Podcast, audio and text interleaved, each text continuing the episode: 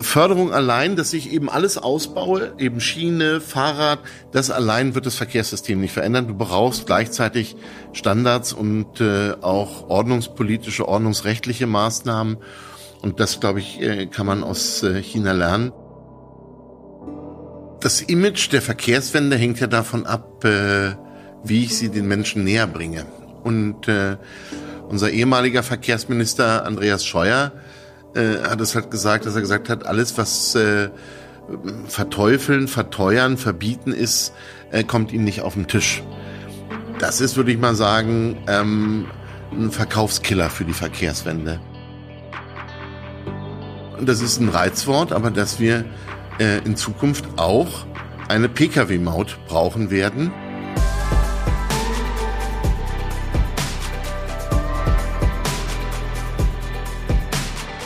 Herzlich willkommen bei Verkehrswende konkret Mobilität 2.0. In diesem Podcast geht es um Bewegung. Wie bewegen wir uns als Menschen und wie transportieren wir Güter? Und es geht um Politik. Prominente Persönlichkeiten lassen uns teilhaben an ihrem ganz persönlichen Verhältnis zur Mobilität und erzählen, was sich verkehrspolitisch ändern muss, damit unsere Art der Fortbewegung nachhaltiger wird. Mein Name ist Dirk Pflege. Ich bin Politologe, gelernter Journalist und Geschäftsführer des gemeinnützigen Verkehrsbündnisses Allianz pro Schiene mit Sitz in Berlin. Wir haben eine ganze Weile jetzt nichts voneinander gehört. Wir hatten eine längere Pause, krankheitsbedingt. Äh, mich hat Corona erwischt und dann war mein heutiger Gesprächspartner längere Zeit im Ausland, so dass einige Wochen ins Land gegangen sind bevor wir jetzt tatsächlich mit der heutigen Folge 10 loslegen können. Bei mir ist heute Christian Hochfeld, Chef der Agora Verkehrswende. Direktor nennst du dich, glaube ich, bei der Agora Verkehrswende, richtig? Ja, Christian reicht. Christian reicht, Christian Direktor. Nein. Äh, Agora Verkehrswende ist ein Think Tank. Ähm, spannendes Konstrukt, da werden wir gleich noch mehr hören. Ihr ähm, hört heute in der Folge 10 des Podcastes etwas zur Person von Christian. Er war lange in China, kennt sich also in Asien bestens aus. Ähm, er wird was erzählen zur Arbeit der Agora Verkehrswende, eine relativ junge Einrichtung, ähm, die auch schon erste Erfolge sicherlich vorzuweisen hat. Und, und das ist das Besondere der heutigen Folge 10, wir werden die ersten neun Folgen Revue passieren lassen. Das heißt, aus jeder Folge hören wir zwei O-Töne in der Regel, manchmal sogar auch drei die wir dann von Christian Hochfeld wissenschaftlich einordnen lassen. Aus seiner Sicht so nach dem Motto völliger Quatsch, was die Ministerin da sagt, oder sehe ich genauso wie die äh, Autorin XY oder wer auch immer. Wir hatten ja spannende neuen Gesprächspartner. Heute in der Runde 10 machen wir einen kleinen Rückblick. Christian, du bist seit Februar 2016 Direktor bei der Agora Verkehrswende. Vielleicht erstmal zur Einordnung, sag mal aus deiner Sicht Agora Verkehrswende, was macht ihr, wer seid ihr? Ja, wir sind gegründet worden bei der Agora Verkehrswende von zwei Stiftungen, der European Climate Foundation und der Stiftung Mercator.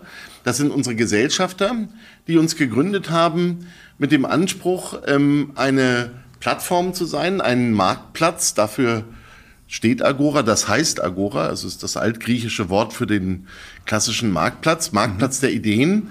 Und zwar Ideen auszutauschen und äh, Ideen zu generieren für den Klimaschutz im Verkehr ähm, bis hin zu einem klimaneutralen Verkehr in Deutschland bis 2045. Und so haben wir ein Team, wo wir Vorschläge, Handlungsempfehlungen erarbeiten, was politisch zu tun ist, um den Verkehr auf den Klimaschutzpfad zu bringen. Und wir diskutieren das in verschiedensten Kreisen, insbesondere auch durch unseren und unserem Rat, wo die wichtigen Akteure der Verkehrsszene auch vertreten sind. Jeder Marktplatz hat ja normalerweise auch einen Marktschreier. Das bist du aber eher nicht so. Du, ihr seid mehr so im, im äh, Hintergrund tätig oder seid ihr auch manchmal richtig laut? Nee, also wir sind jetzt nicht so wie beim Hamburger Fischmarkt, ja. aber ich glaube, wir finden Wege, uns Gehör zu verschaffen. Ja. Durch Pressearbeit, ja, Veranstaltungen. Veranstaltungen hauptsächlich durch unsere ähm, Publikationen und unsere Veranstaltungen, die wir machen, ähm, die doch sehr gut gelesen werden. Unsere Hauptzielgruppe ist eben auch äh, die Bundespolitik, die Landes- und Kommunalpolitik und auch die europäische Politik. Also richten wir uns nicht jetzt so an die ganz breite Öffentlichkeit mhm. und damit äh, ist es wahrscheinlich auch so, dass man in der ganz breiten Öffentlichkeit mit der Agora Verkehrswende vielleicht noch nicht so viel anfangen kann. Kommt noch. Wir arbeiten dran. Du arbeitest dran. Nein, wir bleiben bei unserer Zielgruppe der Politik ja. und äh, das ist schwer genug. Ja, ja. Äh, kommen wir zu dir als Person. Wo bist du aufgewachsen? In welchem Bundesland? Ja, ich bin äh, geborener Berliner. Ähm, ja, und damit wahrscheinlich, inzwischen zählen wir ja hier in Berlin äh, zur Minderheit. Ähm, äh, praktisch inzwischen sind mehr äh, Menschen in die Stadt zugezogen nach dem Mauerfall, als äh, hier vor, vor dem Mauerfall schon gelebt haben. Ich bin im Westteil der Stadt, nahe dem Olympiastadion aufgewachsen. Aufgelaufen äh, damals schon in der Kinderelf, ja, ja. Ne, vor allen Dingen als äh, Hertha-Fan. Ja. Ähm, das kann man heute kaum noch sagen, ohne auch ein bisschen peinlich berührt zu sein über den Verein. Ähm, aber ich bin wirklich sehr äh, dieser Stadt verbunden und liebe diese Stadt. War, werden auch noch drüber kommen oder darauf kommen, auch viel unterwegs. Aber am Ende äh, bin ich sehr, sehr gern hier und freue mich, dass ich jetzt auch hier arbeiten kann. Welcher Jahrgang bist du? Wann bist du geboren? 1969. Ah ja. Also Inzwischen sage ich aber gar nicht so oft äh, den Jahrgang, in dem ich geboren bin, äh, sondern ähm, die PPN-Zahl, die in der Atmosphäre Ach, ist, ja. äh, CO2-Konzentration in der Atmosphäre zum Zeitpunkt meiner Geburt, die war 327. Aha. Also ich bin noch äh, äh, einer CO2-Konzentration auf die Welt gekommen, bei der wir das Thema Klimawandel, Klimakrise ähm, noch nicht so gespürt haben.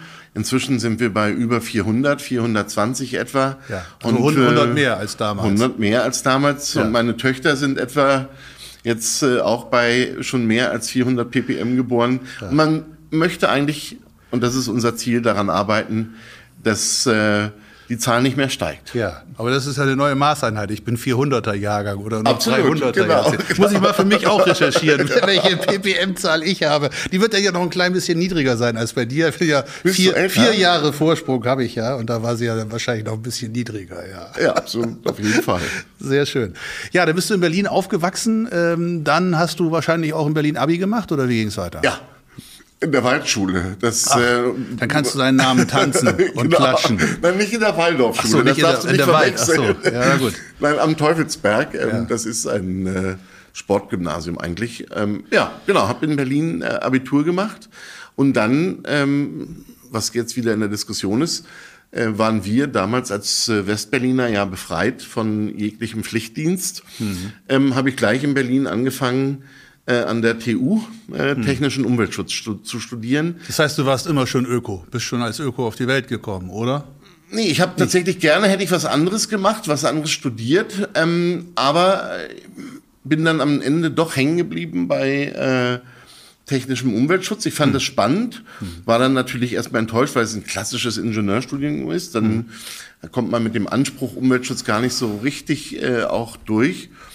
Aber ähm, ich fand, das war ein sehr gutes und ein sehr hilfreiches Studium, auch wenn ich nicht derjenige bin, der sagt, äh, das war die schönste Zeit meines Lebens an der Uni. Mhm. Ähm, ist dir was trotzdem, Schlimmes passiert oder nur ganz generell? Nö, nö ich, ich, nein, ich bin einfach, gerade auch so die technische Uni, ich bin dann doch nicht so ein Nerd, äh, um an so einer technischen Uni sich richtig wohl zu fühlen okay. mit Tausenden von Ingenieurinnen und Ingenieuren, hauptsächlich ja Ingenieuren mhm. zu dem Zeitpunkt damals. Mhm.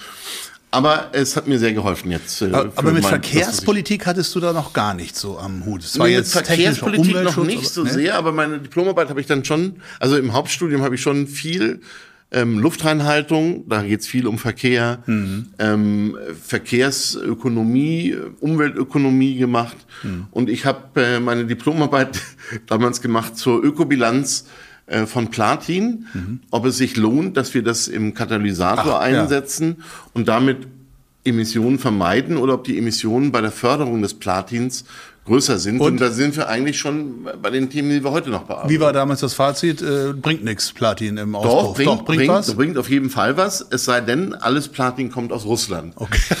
ähm, weil das, ehrlich jetzt? War wirklich... Ja, weil da wurde ja. das halt sehr, sehr äh, umweltschädlich gefördert Ach. zu den Zeitpunkten okay. noch in Norilsk hinterm Ural.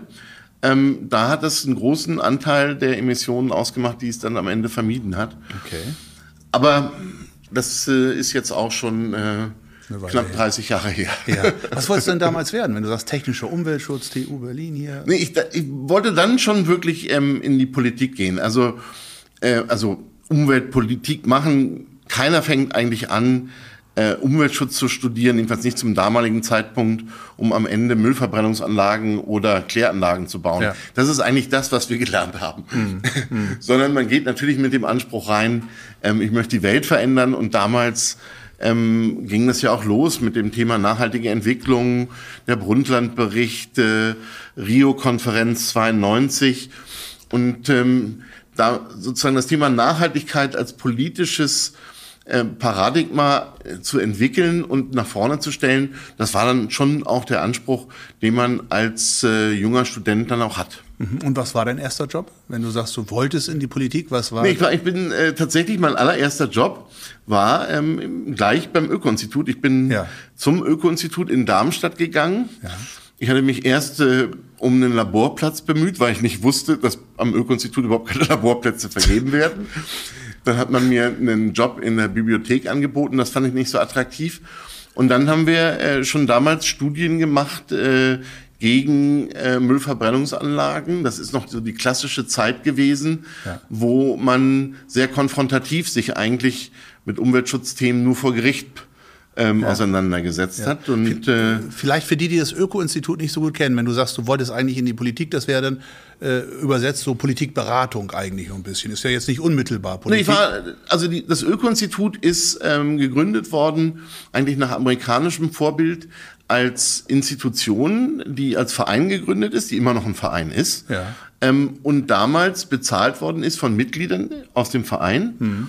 Ähm, durch ihre Mitgliedsbeiträge, die Wissenschaftler finanziert haben, die sie dann vor Gericht äh, vertreten haben in äh, Verfahren zur Zulassung von großen Chemieanlagen, hauptsächlich von Atomanlagen. Also das Öko-Institut wurde eigentlich gegründet in Freiburg. Als Ähm, Teil der Anti-AKW-Bewegung. absolut. Und damit Äh, eine hochpolitische Institution. Ja, genau. So und äh, der Grund war, weil unser Umweltchemie-Prof damals aus Mhm. Österreich, der sagte, es gibt in Deutschland äh, zu dem damaligen Zeitpunkt eine Institution, die hat mehr für den Umweltschutz getan als alle Unis zusammen und das ist das Öko-Institut. Und dann dachte ich mir, da musste hin. Da musst du hin, wunderbar. Und wie bist du dann von der Müllverbrennungsanlage nach Asien gekommen, nach China überhaupt? Äh, Wie, wie kam das dann? Okay, der Weg war dann äh, ganz kurz zusammengefasst. Wir haben natürlich äh, viele Studien gemacht am Öko-Institut und irgendwann haben wir auch gemerkt, dass wir einen Verkehrsbereich am Öko-Institut äh, brauchen. Den habe ich mit aufgebaut, bin dann auch ans Berliner Institut wieder gegangen, also an unseren Berliner Standort damals.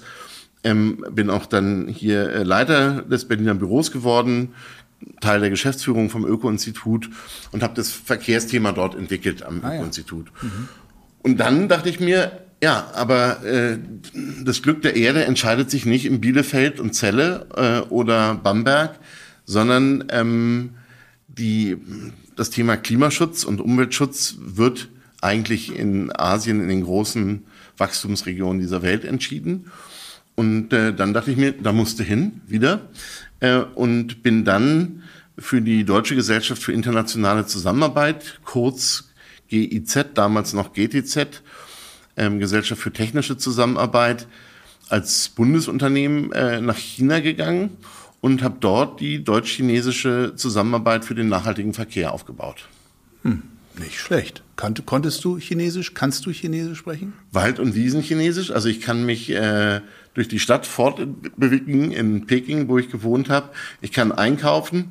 Ähm, und da würde ich sagen, hört es dann aber auch auf und ich kaufe dann schon auch Sachen ein, die ich gar nicht wollte, weil man mich nicht verstanden hat. Also in dem Sinne ähm, ist es unheimlich schwer, diese Sprache neben dem Beruf zu lernen und es ist mir auch nicht geglückt, um es ehrlich zu sagen. Ja, es ist, äh, glaube ich, nicht, äh, nicht schlimm. Das äh, wird vielen so gehen. Es ist eine, sehr andere Kultur und andere Sprache. Was hast du da verkehrspolitisch erlebt? Äh, Warst du äh, vorbereitet auf das äh, Verkehrssystem im Detail, was dich da erwartet? Warst du überrascht? Wie, wie stellt sich das dar? Wie war es damals? Wie ist es heute? Naja, man geht ja schon mit so einem missionarischen Charakter dann dahin, weil man denkt, Mensch, äh, die kann ich ja unterstützen. Wir wissen das besser. Wir wissen ja, wie es geht. Ähm, wobei das ja gerade im Verkehrsthema eben leider nicht so ist. Äh, das war mir aber damals nicht so ganz bewusst. Ähm, und womit man dann konfrontiert wird, ist natürlich, dass ähm, das habe ich ja schon gesagt, der Problemdruck natürlich in Städten mit 20, 25, 30 Millionen Einwohnern viel, viel größer ist als äh, in Städten, die die als Dörfer bezeichnen würden. Ja, mhm. also wenn wir hier über eine Stadt mit 200 und 300.000 Einwohnern als Großstadt sprechen, mhm. sagen die ja gut, äh, das ist für uns ein Dorf. Ne? Und, Gut, und äh, in welchem Jahr bist du zum ersten Mal nach China für die 2007. 2007 und da war äh, China Chinas Metropolen noch geprägt von dem Fahrradverkehr, den man so Nein. vor Augen hatte. Nein, also das ist alles lange Vergangenheit gewesen. Da das war so 90er Jahre, würde ich sagen. Das beschreiben auch noch die Kollegen, die dann damals da waren. Das war wirklich so Kingdom of Bicycles, ja, ja. das Königreich des Fahrrads. Das ist alles ähm, vorbei. Jetzt alles Das Autos. war dann 2007, war es schon, ähm, sage ich mal, äh, das Kurfürstentum des Autos und jetzt ist es das Königreich des Autos. China ist das automobile Land, äh, hat die allermeisten Neuzulassungen äh, und äh, die Städte leiden darunter, haben gerade 2008, 2009, das war so die Spitze äh, des Leidenspunktes, der jetzt langsam überschritten ist, weil eben auch wirklich rigorose Verkehrspolitik betrieben wird und auch natürlich die Technologien sich weiterentwickeln, ähm, so dass China inzwischen, denke ich mal, über die aller, aller schlimmsten Probleme hinweg ist. Aber trotzdem ähm, braucht es ganz andere neue Lösungen für das Thema, ähm, wie wird der Verkehr gerade in Metropolen, in diesen Metropolen, in Megacities organisiert. Und ich bin fest davon überzeugt, dass wir davon profitieren werden, was dort entwickelt wird, weil hoher Problemdruck führt zu schnellerer Innovationsgeschwindigkeit und nicht zu diesem Mehltau, den wir in den letzten 20, 30 Jahren im Verkehr hier hatten. Gut, aber nehme ich nochmal mit. Ich war noch selber noch nie in China. Ich kenne nur so Berichte aus den Medien oder äh, aus Filmen. Äh, also du bist 2007 dahin, da war äh, auch schon das Fahrrad nicht mehr dominierend, schon lange nicht mehr, sondern das Auto dominiert. Ja. Und in den vergangenen oder in den Folgejahren ist es immer dominanter geworden. Absolut. Du sagst, jetzt ist es sogar leicht, wird es tendenziell besser. Ähm, sieht man denn überhaupt Fahrräder, äh, Fahrradfahrer und Fahrerinnen noch im äh, Stadtbild oder sieht man nach wie vor nur Autos? Was ist mit Fußgängern? Es ist mhm. einfach, wie, wie muss ich mir das bildlich vorstellen? Es ist immer noch so, dass du, wenn du von Berlin jetzt kommen würdest, ähm, würdest du sagen, hier in Berlin ist der Verkehr schlimm. Dann bist du zwei Tage in Peking und dann kommst du zurück und denkst so, sag mal, hier gibt's ja gar keinen Verkehr. Ja. Also was für eine Ruhe. Also von außen würde ja. man sagen, ist das Stadtbild immer noch von, vom Auto geprägt. Es ist es auch. Ja. Ähm, Aber auf der anderen Seite autogerechte Stadt. Ich bin ja nun äh, Lobbyist für den Verkehrsträger ja. Schiene. Äh, wir freuen uns immer über die Investitionszahlen der Chinesen in den Schienenverkehr. Also ich habe, ohne je dort gewesen zu sein, auch immer Bahnen vor Augen, U-Bahnen, die da in einem Affentempo gebaut werden, wovon wir nur träumen, ja. Hochgeschwindigkeitsstrecken. Also nach meinem Kenntnisstand, und ich bin mir ziemlich sicher, dass diese Zahlen belastbar und valide sind, investieren die Chinesen seit vielen Jahren pro Kopf pro Kopf mehr Geld in die Schieneninfrastruktur ähm, als wir hier in Deutschland. Und das bei einem völlig unterschiedlichen Bruttoinlandsprodukt, also bei völlig anderen Ausgangsvoraussetzungen. Insofern habe ich China auch immer wohl wissend, dass da auch viel Lkw-Verkehr ist, viel Pkw-Verkehr, aber auch als Eisenbahnland vor Augen. Die ist aber gar nicht so sichtbar, die Bahn, weil sie entweder unter der Erde ist in den Metropolen oder, oder ist auch die Eisenbahn dort präsent. Doch riesig. Also Erstmal, es wird alles ausgebaut. Ja. Ne? Also, ähm, und nur so, das als Vergleich, also wenn wir diese Kanzler-U-Bahn hier in Berlin hinbekommen haben, wie viele Kilometer sind das? Vielleicht zwei, drei, vier, fünf, ähm, die in fünf bis zehn Jahren gebaut worden sind. In dem Zeitraum, wo ich da war, äh, wurden in Peking 500 Kilometer U-Bahn dazu gebaut. Wahnsinn. Ähm, und das ist ähm, Schildvortrieb gewesen. Ähm, irre. Und vor allen Dingen 2007, 2008, als ich das erste Mal da war, bin ich das erste Mal mit dieser Hochgeschwindigkeitsstrecke mhm. auf der Hochgeschwindigkeitsstrecke gefahren. Das ist zwischen der Hafenstadt Pekings Tianjin, mhm. auch eine 10 Millionen Stadt, und Peking für die Olympischen Spiele wurde die damals gebaut als kurze Strecke. Und dort wurden drei Züge getestet. Der ICE, der TGW und der Shinkansen aus Japan. Die haben sich alle drei mal angeschaut. Und dann ist daraus dann äh, der berühmte chinesische Zug entstanden, der CRH, mhm. der jetzt in die Welt exportiert wird. Mhm. Und äh, inzwischen haben wir, ich weiß nicht, ich glaube, ich habe die Zahlen nicht 100% im Kopf, aber 25.000 Kilometer äh, Schnellbahnstrecke in China. Und das führt natürlich dazu, dass der Verkehr zwischen den Städten wirklich zu Großteil entweder auf der Schiene oder man muss es auch ehrlich sagen in der Luft noch mhm. stattfindet. Mhm. Aber über die Geschwindigkeit und über die Verbindungen mhm. können wir nur staunen. Also äh, zwischen Peking und Shanghai, den großen Metropolen, liegen 1200 Kilometer. Ähm, das machten die in vier bis fünf Stunden. Ne? Also in den Süden nach äh, Shenzhen, das ist das Perlflussdelta, äh, das große Wirtschaftsgebiet, sind es inzwischen vielleicht elf bis zwölf Stunden ähm, für 2500 Kilometer Bahnfahrt. Mhm. Also das ist sozusagen so, dass natürlich mit dem enormen Wirtschaftswachstum natürlich ein wahnsinniges Verkehrswachstum auch noch einhergeht. Alles wächst. Trotzdem sind am schnellsten und am ehesten die Probleme des Autoverkehrs in der Stadt zu spüren, ja. weil man dann nur noch Platz, auf diesen Problem natürlich, nein, ja. man steht nur. Ja. Also während also zwischen morgens früh und abends spät äh, ist es eigentlich ein äh, praktisches Stop and Go in hm. der gesamten Stadt. Hm. Und das wurde dann wirklich mit sehr rigoroser äh, Politik ähm, 2010 eigentlich äh, und dann folgende ähm, eingeschränkt, äh, dieses Wachstum, indem man äh, zum Beispiel die Zulassungszahlen in Peking und in anderen Städten reduziert hat. Äh, Neuzulassungen wurden verlost. Ähm, und das und, wirklich fair oder nur an Parteikader? ich glaube, der Leiter dieser Stelle wurde viermal ausgewechselt inzwischen, okay. weil natürlich ähm, da auch Korruption nahe liegt. Ähm, oder sowas wahrscheinlich, äh, kannst du mir mal zwei Zulassungen besorgen. Ja. Ähm, kriegst du vier Willen. Ja, genau, kriegst ja. du zumindest ein Auto zusätzlich. Nee, da will ich jetzt nicht drüber spekulieren, aber ähm, natürlich fair kann man das jetzt äh, nicht so bezeichnen, weil natürlich diejenigen, die eine Zulassung hatten, haben sozusagen Großvaterrecht, während diejenigen, die keine ja. haben, sich wahrscheinlich über Jahre ähm, praktisch bemühen müssen, um eine zu bekommen. Mhm. Trotzdem merken wir, und das nehme ich auch mit, dass natürlich eine ambitionierte und auch eine strikte Verkehrspolitik schon auch viel verändern kann und auch notwendig ist.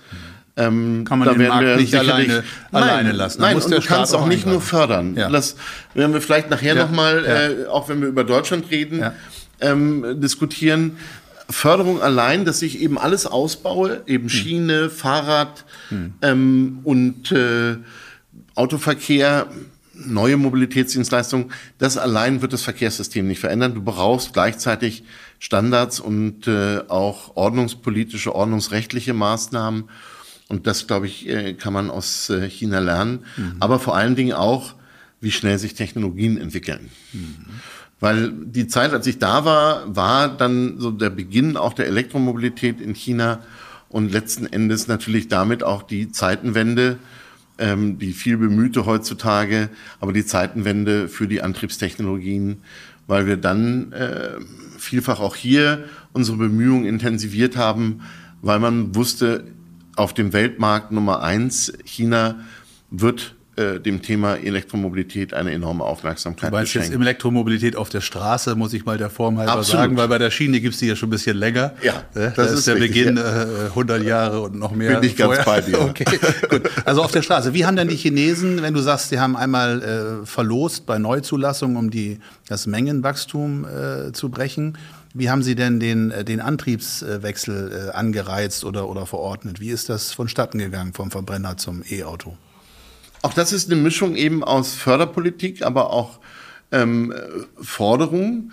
Ähm, gefördert wurde genauso wie bei uns über Subventionen, Subventionen von Fahrzeugen, Subventionen von Ladeinfrastruktur.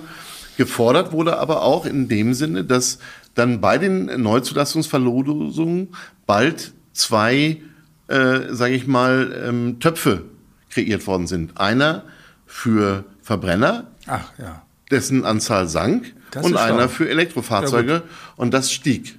Ja, das, das heißt, ähm, am Ende ähm, wurde dann fast nur noch oder werden nur noch, inzwischen sind es schon noch ein paar Verbrenner, aber es sind deutlich weniger als früher, ähm, hat sich das Verhältnis verschoben. Ist vielleicht jetzt ein Verbrennerfahrzeug und drei Elektrofahrzeuge, die zugelassen werden.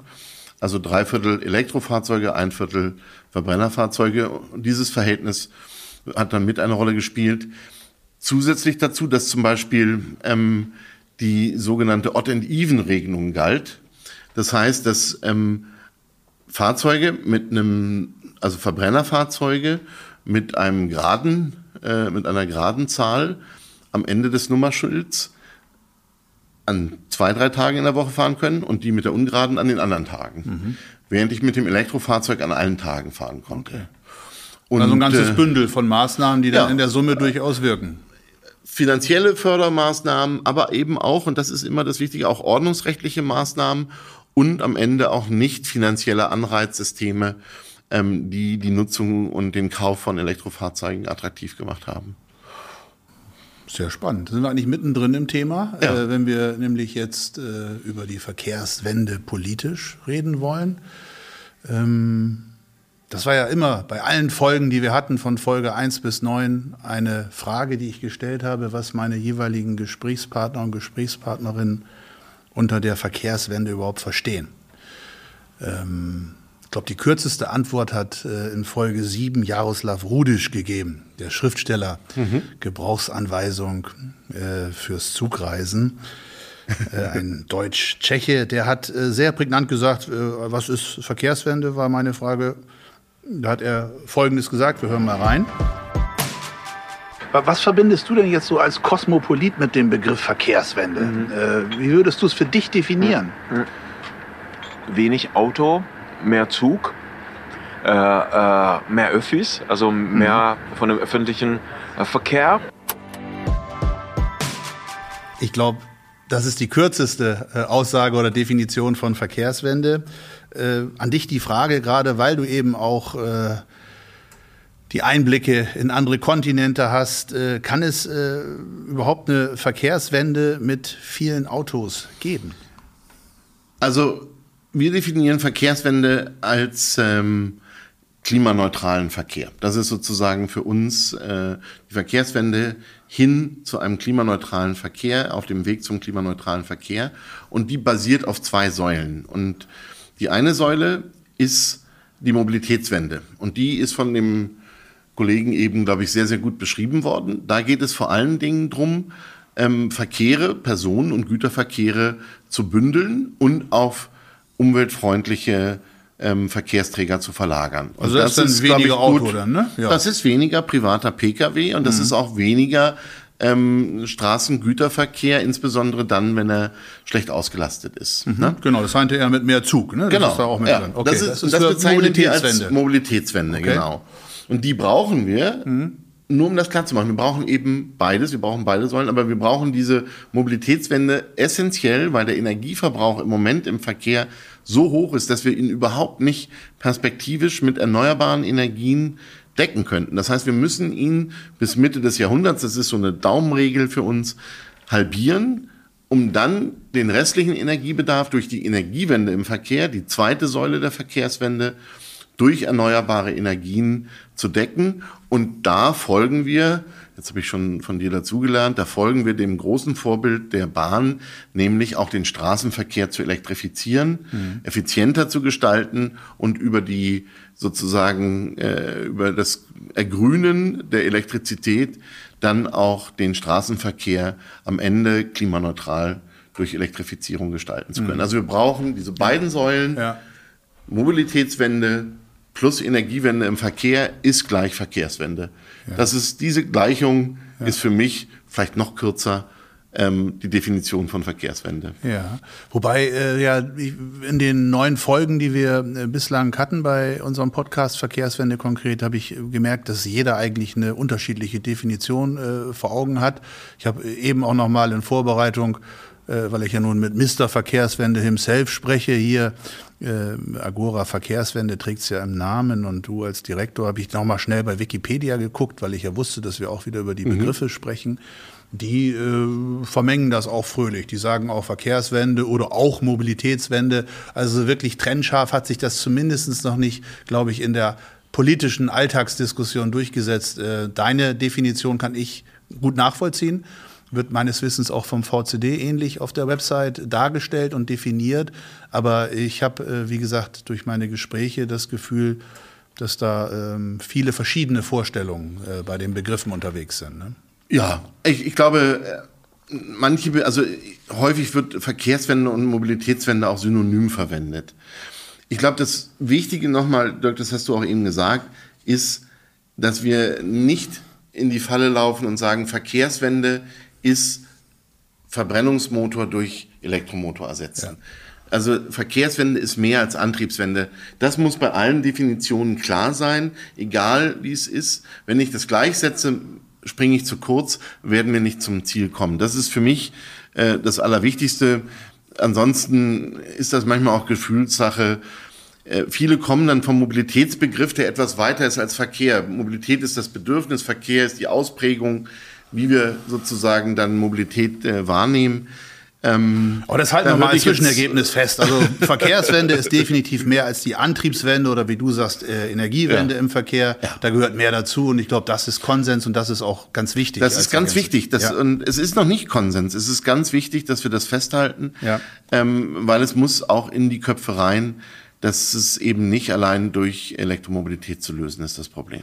Gut, bleiben wir nochmal bei äh, der Verkehrswende als Begriff. Äh, in der Folge 8 hat Katja Diel äh, Spiegel-Bestseller-Autorin äh, von äh, Autokorrektur, ja, in unseren Kreisen, glaube ich, ein äh, durchaus äh, bekanntes Buch mittlerweile.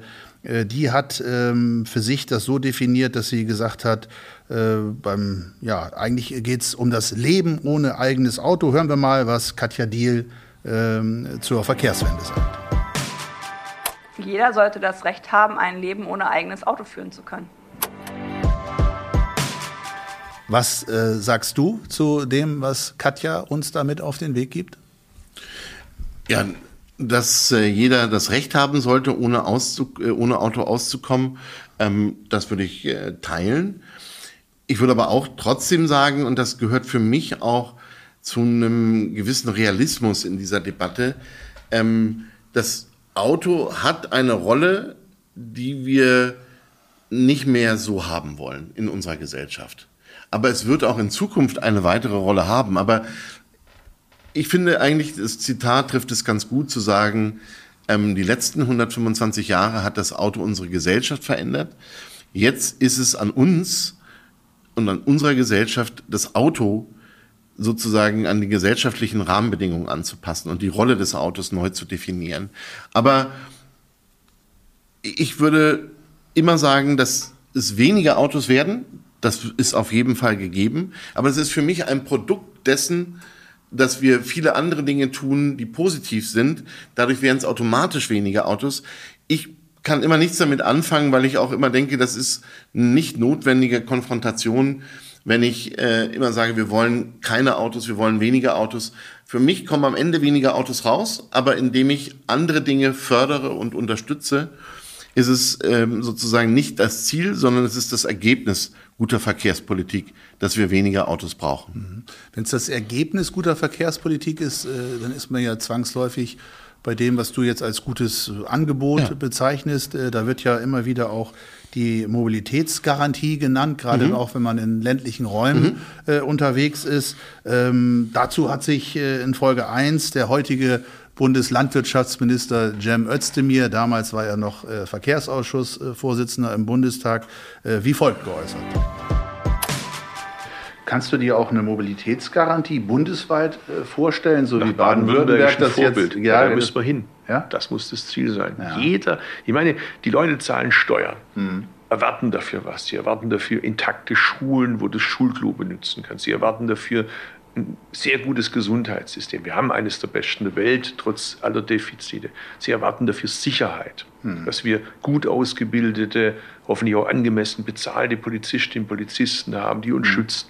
Aber sie erwarten auch, dass wir eine exzellente Verkehrspolitik machen, die den Leuten Freiheit schenkt, die den hm. Leuten Möglichkeiten gibt. Und dazu gehört auch, dass ich überall in der Republik mobil sein kann. Und deshalb gehört es für mich mit rein.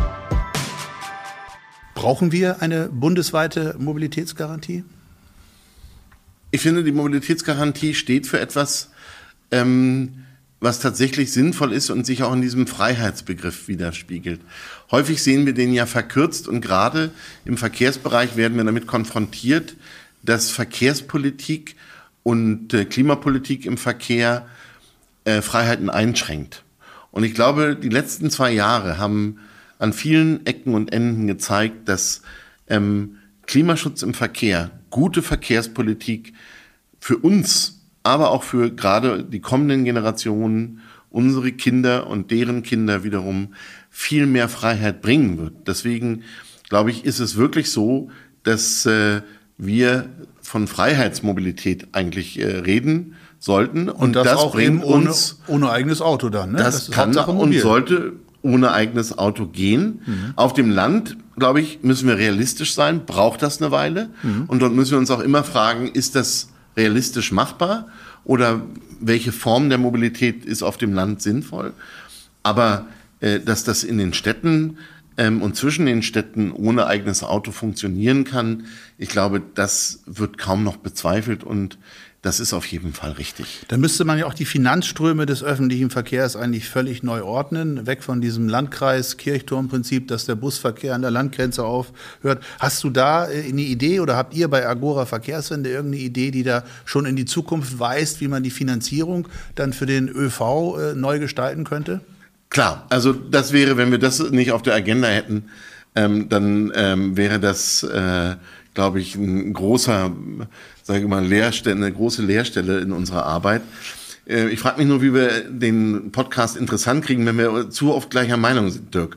Aber trotzdem, natürlich müssen Finanzströme umgelenkt werden. Und das hängt sozusagen davon ab, wie wir, ähm, ich setze mal an dem an, was du gesagt hast, wie wir ähm, Regionalisierungsmittel und äh, Gemeindeverkehrsfinanzierungsgesetzmittel verteilen. Bisher machen wir das so, dass das Gebietskörperschaften kriegen. Und dann ist genau so, dass im Prinzip äh, Verkehr innerhalb der Grenzen geplant wird, aber eben nicht innerhalb und entlang der Verkehrsströme, weil die Verkehrsströme eben in der Regel die Gebietskörperschaften kreuzen. Das heißt, wir müssen eben viel mehr Richtung sozusagen Organisation und Finanzierung der Verkehre entlang der Pendelwege ähm, äh, praktisch planen, weil die Pendelwege tatsächlich, würde ich sagen, uns mit die größten Kopfschmerzen bereiten. Gut, wer kann das machen? Dann kann das ja nur das Bundesland machen. Absolut. Das Bundesland, ähm, aber natürlich auch äh, sozusagen der Bund kann da eine ganze Menge mit einwirken und der Bund hat andere Mittel ähm, und andere Möglichkeiten, die Finanzierung des ÖVs zu erleichtern, durch folgende Punkte. Erstmal, für die, die es jetzt nicht 100% auf dem Schirm haben, ähm, wir haben ja jetzt schon eine Lkw-Maut, die äh, viel Geld in die Kassen des Bundes spült, um auch den Straßenverkehr auszubauen. Das hat der Kollege Ramsauer, damals Verkehrsminister, mhm. äh, ich hätte jetzt beinahe gesagt verbockt, aber sozusagen eingeführt, dass er den Finanzierungskreislauf geschlossen hat. Mhm. Dass wir die Lkw-Maut nur für den Straßenverkehr und Finanzierung des Straßenverkehrs einsetzen können. Das müssen wir und können wir eigentlich schnell ändern, indem wir sagen, wir können diese Mittel auch für öffentliche Verkehre einsetzen. Punkt zwei ist, dass wir, ähm, das ist ein Reizwort, aber dass wir äh, in Zukunft auch eine Pkw-Maut brauchen werden, ähm, ähnlich wie die Lkw-Maut.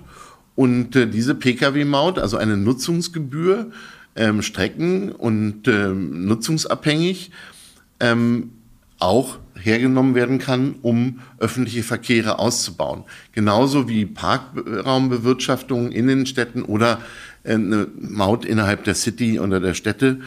Ähm, das heißt, wir brauchen zusätzliche Finanzierungsquellen für den öffentlichen Verkehr. Das ist 100 Prozent klar. Sonst werden wir die notwendigen Investitionen, die in den letzten Dekaden ausgeblieben sind, sträflich ausgeblieben sind, nicht aufholen können. Okay. Habe ich äh, gut nachvollziehen können, wenn du sagst, äh, Lkw-Maut, auch Pkw-Maut und Finanzierungsquellen und Öffnen auch für die Verkehrswende. Hören wir mal, was äh, Kurt Bodewig, der ehemalige Bundesverkehrsminister, äh, was der zum Thema Lkw-Maut äh, und der Bedeutung für die Verkehrswende sagt. Du jetzt eben mehrere Erfolge mhm. aufgezählt hast, die du aus deiner Sicht errungen hast in der aktiven Zeit als Bundesverkehrsminister, Verkehrssicherheitsprogramm hast du erwähnt, mhm. äh, die Lkw-Maut. Was, was war der größte Erfolg, wenn du dich für einen entscheiden müsstest in deiner Amtszeit? Ich glaube, die Lkw-Maut, das war der größte, weil sie war in einem strategischen Plan ein ganz wichtiger Baustein oder der wichtigste Baustein eigentlich. Ist die Maut der wichtigste Baustein, was die Finanzierungsquellen angeht für die Verkehrswende, oder ist es eine von mehreren Bausteinen? Ja, so würde ich schon sagen. Äh, ich tue mich dann immer schwer zu sagen, was ist das Allerwichtigste. Es ist sicherlich eine wichtige Quelle, aber wie gesagt, allein die Lkw-Maut ähm, wird es nicht bringen. Wir werden auch eine Pkw-Maut brauchen. Das gilt insbesondere, weil wir derzeit ja auch einen großen Teil der Straßeninfrastruktur ähm, finanzieren über die Energiesteuer im Verkehr, also die Mineralölsteuer, wenn man es äh, sozusagen nach alten Gebrauch nimmt. Die wird deutlich einbrechen, weil wir mehr Verkehr elektrifizieren. Das heißt, die Steuereinnahmen gehen zurück und wir brauchen eine alternative Finanzierungsquelle. Das wird allein die äh, Lkw-Maut nicht leisten können. Und äh, deshalb haben wir hier einen Vorschlag für eine Pkw-Maut vorgelegt. Die unterscheidet sich grundlegend, nur dass ich das gleich sage, mhm. von dem, was wir in den letzten zwei Legislaturperioden ähm, diskutiert haben als Pkw-Maut. Ähm, denn sie ist, wie gesagt, nutzungsabhängig ähm, und ist eigentlich für moderne Verkehrspolitik wahrscheinlich eines der zentralen Finanzierungsinstrumente. Mhm. Lass uns doch mal wieder zum Menschen zurückkommen, wenn wir jetzt äh, von der Pkw-Maut ähm, zum Menschen als Mittelpunkt der Verkehrswende kommen. So habe ich dich eben auch verstanden, wenn du sagst, die Zahl der Autos wird sich eigentlich zwangsläufig reduzieren, wenn wir eine äh, ganzheitliche, moderne Verkehrspolitik machen. Ähm, das ist ja in der Tat für viele Deutsche, glaube ich, Bewusstseinswechsel, der im Gange ist, zart im Gange, aber absolut nötig ist, dass eben nicht das Auto im Mittelpunkt der Verkehrspolitik steht, sondern äh, der Mensch. Äh, und da hören wir mal jetzt Katja Diel wieder, die sich ja sehr stark mit diesem Thema beschäftigt, äh, was sie zu den ähm, Elektroautos sagt, die du ja in China äh, sehr intensiv kennenlernen durftest ähm, und die ja auch hier oft im Mittelpunkt der Verkehrspolitik stehen. Seit 2008 sind die Zulassungszahlen jedes Jahr mhm gestiegen. Für mich ist es nicht äh, ein Erfolg der Autoindustrie, sondern ein Versäumnis und ein Verfehlen der Verkehrspolitik. Ähm, und der hat mich getaggt und hat gesagt, Katja, hast du eigentlich Kenntnis, bis wo wir das machen wollen? Bis, also bis unendlich? Und da sind solche Ziele wie 15 Millionen Elektroautos für mich so ein, wo ich sage, ja, was heißt das jetzt? Äh, tauschen wir die aus? Äh, bauen wir 15 Millionen gleichzeitig auch ab von Verbrennern? Davon ist nicht die Rede, ne? Nö. Und das ja. sind Dinge, äh, die mir zeigen, wie krass das in uns drin sitzt mhm. und wie ängstlich wir da auch vielleicht sind. Also der Mensch im Mittelpunkt und nicht das Auto. Ein ganz zentraler Satz. Ist die Verkehrspolitik in Deutschland zu autozentriert? Klar. Ähm, also zumindest mal die Verkehrspolitik ähm, der Vergangenheit und auch immer noch äh, die heutige äh, Verkehrspolitik. Wobei ich das gerne spezifizieren würde, was heißt zu Auto fixiert. Ähm, es gibt Privilegien für das Auto, die nicht gerechtfertigt sind, mhm. die überkommen, überholt sind ähm, und die wir uns nicht mehr leisten können. Äh, sowohl ökologisch mit dem Klima nicht mehr leisten können, wir können es uns aber auch nicht mehr von den Staatshaushalten leisten. Wir haben enorme Ausgaben, äh, brauche ich jetzt gar nicht alles aufzählen, durch Pandemie, durch Kriege, das heißt, wir müssen sehr effizient mit unseren Staatsmitteln umgehen und mit unseren Steuermitteln und vor allen Dingen auch sozial nicht gerechtfertigt. Es, ist, mhm. gibt überhaupt keinen Grund, warum die Krankenschwester oder der Verkäufer im Supermarkt den Dienstwagen des Managers mitfinanziert, damit auch das E-Auto des Zahnarztes. Das ist nicht äh, sozusagen sozial gerecht.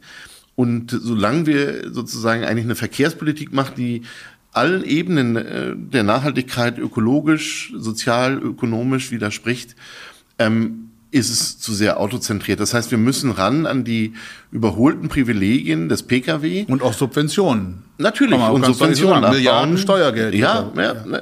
Dieselsubventionen, ähm, aber auch die Förderung von E-Autos, das können wir besser organisieren. Ähm, und von daher ist es richtig. Ich würde nur immer an der Stelle so ein bisschen meine Hand heben, wo es den Eindruck erweckt, dass Elektromobilität ähm, auf, auf der Straße? Auf der Straße Ganz wichtig. Du, du äh, bist da sehr, sehr genau, finde ich auch richtig. Ähm, also wo man sagt, das ist nicht so wichtig, sondern das andere ist wichtiger. Das haben wir so häufig, die Diskussion, und die manchmal spaltet die uns und ähm, gerade auch äh, manchmal zwischen denen, die den Schienenverkehr und den äh, sozusagen eigentlich fördern wollen und denjenigen, die den Straßenverkehr mhm. ökologischer gestalten wollen. Mhm. Da haben wir häufig auch manchmal einen Dissens, mhm. einen künstlichen, weil jeder sagt, das eine, was ich mache, ist gerade wichtiger. Mhm. Und wirklich, ich kann nur noch mal äh, dafür plädieren und auch ähm, äh, wirklich vehement dafür eintreten, es ist überhaupt nicht mehr die Zeit, wo wir das eine oder das andere priorisieren. Wenn wir nicht alles machen, mhm. werden wir grandios scheitern. Das heißt, ähm, nicht mehr entweder oder, sondern es geht immer sowohl als auch. Also wir werden in Deutschland, äh, so deine Prognose, noch eine ganze Weile ein Land der Autofahrerinnen und Autofahrer bleiben. Ähm, trotzdem hoffen wir ja, denke ich, alle zusammen, äh, dass wir auch mehr Menschen haben, die den öffentlichen Verkehr nutzen, Bus und Bahn. Und die Schweizer Verkehrsministerin äh, Simonetta Sommaruga, die spricht in der Folge 5 ähm, von ÖV-Analphabeten, die es offenbar auch im Bahnland Schweiz gibt. Und hören wir mal, was sie dazu zu sagen hat. Transporteur, der rechnet. Was ist günstiger, schneller, besser, Punkt. Und wenn es günstiger und effizienter ist auf der Schiene, dann macht er den Transport auf der Schiene. Wenn Sie persönlich unterwegs sind, individuell, Sie haben vielleicht ein Auto, Sie denken, es ist jetzt gerade einfacher, ich fahre in die Ferien, ich muss nicht umsteigen. Also ich denke, das sind einfach noch andere, vielleicht auch mehr emotionale ja. Überlegungen. Das ist äh, menschlich, das ja. ist normal. Und dort vielleicht dann die Menschen wirklich dazu zu bewegen, zu sagen, okay, ich, ich nehme jetzt wirklich den Zug, äh, wenn sie das vielleicht auch nicht gekannt haben. Wir mhm. haben, es gibt auch, man spricht manchmal von ÖV-Analphabeten, also mhm. Menschen, die dann auch eine hohe Hürde haben, weil sie gar nicht genau wissen, wie sie ein Ticket lösen können. Was kann die Politik tun, um äh, Hürden für den Verkehrsträgerwechsel im Personenverkehr abzubauen, damit die Menschen tatsächlich Bus und Bahn nutzen? Brauchen wir ÖV-Weiterbildungskurse für ÖV-Analphabeten oder ist das jetzt ein bisschen äh, zu übertrieben? Nee, würde ich wirklich nicht sagen. Du hast da, ähm, finde ich, einen vollkommen richtigen Punkt. Wir investieren Hunderte von Milliarden in physische Infrastruktur, Beton und Stahl. Wir investieren äh, zig Milliarden in neue Technologien und wir investieren nichts, null Komma nichts darin, den Menschen diese Technologien, neue Angebote, neue Infrastrukturen, neue Mobilitätsformen näher zu bringen. Deswegen plädiere ich wirklich dafür, dass wir, ob es jetzt vom Bund, Land oder Kommunen ist, äh, mehr in Mobilitätsberatung gehen. Das heißt, den Menschen klar machen, auch, ja. Mhm. ja. Bildung und mhm. Beratung, dass mhm. wir wirklich zeigen, wie können wir oder wie könnt ihr eure Mobilitätsroutinen, ähm, eure Verkehrsroutinen auch anders abbilden und vielleicht günstiger, bequemer, ähm, schneller durch die Republik kommen. Oder man macht es gleich ganz einfacher, so wie jetzt das äh, 9-Euro-Ticket, dass man sagt, du musst dich gar nicht mehr mit dem Fahrkartenautomaten beschäftigen. Ist das der richtige Weg? Einfache Tarife sind der richtige Weg. Das 9-Euro-Ticket, glaube ich, ähm, ist strategisch falsch. Trotzdem müssen wir das Beste draus machen. Und es hat auch gute Seiten, nämlich äh, den Menschen wieder den ÖV näher zu bringen. Allerdings, glaube ich, würden viele mit mir zumindest übereinstimmen, und ich hoffe, du an der Stelle auch, zu sagen, tendenziell wäre es besser, wir investieren erst einmal in den Ausbau, bevor wir mit den Tarifen runtergehen, weil das ist jetzt eine gewisse Entlastung für die Bundesbürgerinnen und Bürger, für einen Teil zumindest, zumindest zum Beispiel für Leute wie mein Vater, der als Rentner nur noch äh, mit dem ÖV unterwegs ist und wirklich jetzt eine Entlastung sieht über drei Monate, 150 Euro. Das ist ähm, für ihn schön und gut und deswegen ist es auch richtig so. Aber ähm, die Tarife sind, glaube ich, nicht die größte Hürde, um den ÖV zu nutzen. Und deshalb, glaube ich, äh, ist jeder Euro, den wir mehr in den Ausbau und die Qualität des Angebots stecken, erstmal besser, bevor wir die Tarifpolitik äh, nochmal in, in den Blick nehmen. Aber einfachere Tarife, einzusteigen, äh, dass das automatisch funktioniert mit dem Smartphone, ich steige in die Bahn, ähm, fahre zehn Stationen, steige wieder aus und der berechnet mir, was ich für diese Strecke zahle und bucht das gleichzeitig dann automatisch ab. Das ist sicherlich äh, ein Weg, der die Einstiegshürde im wahrsten Sinne des Wortes senkt. Nun stürmen ja die Deutschen gerade Bus und Bahn mit den 9-Euro-Tickets. Vieles ist überfüllt, die Menschen schimpfen, was weiß ich, dass irgendwas nicht funktioniert. Äh, viele freuen sich natürlich auch über die günstige Möglichkeit zu fahren. Ähm, tja, die Frage, wie gut oder schlecht ist die Deutsche Bahn und ist, sind die Bahnen in Deutschland, so muss man es ja richtig formulieren. Äh, dazu hat äh, Jaroslav Rudisch eine ganz äh, spezielle und eigene äh, Meinung. Ähm, hören wir mal, was äh, der Bestsellerautor von Gebrauchsanweisungen fürs Zugreisen zu dieser Frage zu sagen hat. Nochmal zum Schimpfen der Deutschen, die äh, auf die Bahn, ja. Volkssport ist das ja. Äh, das die, ist wirklich die, in der Tat so eine Art Volkssport. Volkssport. Ja, ja, ja genau. die, die, die Zeit schreibt, äh, Zitat, Bahnfahren ist Twittern auf Rädern, jede Beschwerde wird hundertfach beklatscht. Ja, ja, ja. Du dagegen hättest in der Gebrauchsanweisung fürs Zugreisen, Zitat, den Sonnenblick auf die Welt, Zitat Ende. Das schreiben die über dein Buch. Frage deswegen, bist du zu romantisierend äh, in Sachen Eisenbahn? Äh, Vielleicht ein bisschen, ja. Wer ist das nicht, in der Tat. Aber eigentlich, wie, noch einmal, ich glaube, ist alles viel besser, als man denkt. Ja? ja. Und wir sollten unsere Bahn hier auch äh, ähnlich ähm, äh, äh, lernen zu schätzen. Ja? Also, und äh, das, oder das Genießen, das Bahnfahren genießen.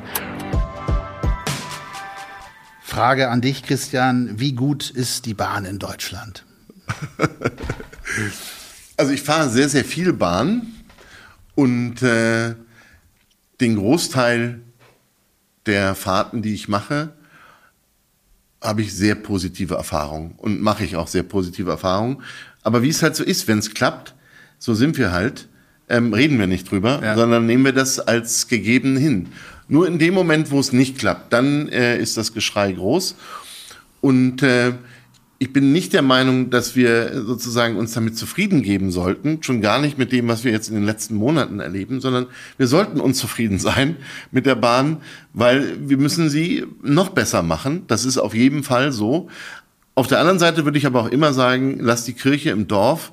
Ähm, es ist schon wahnsinnig gut. Äh, ich genieße Bahnfahren, weil es ist sozusagen eine bessere Form, Strecken zu überwinden, gibt es eigentlich nicht. Ich kann viele andere Dinge machen, ich kann lesen, ich kann arbeiten, ich kann Musik hören, ich kann äh, mich ausruhen, ich kann was essen, äh, was trinken, ähm, Seele baumeln lassen und komme von A nach B in einer Geschwindigkeit, ähm, die äh, sehr passabel ist.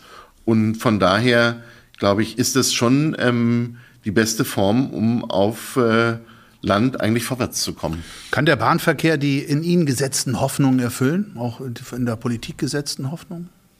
Das glaube ich im Moment tatsächlich äh, nicht, weil wir, es gibt einen schönen Spruch äh, von Woody Allen, der mich lange begleitet. Ähm, Woody Allen ist jetzt nicht in dem Sinne Verkehrsexperte, aber äh, er hat gesagt immer, Zuversicht ist das, was ich habe, bevor ich das Problem verstanden habe. Mhm.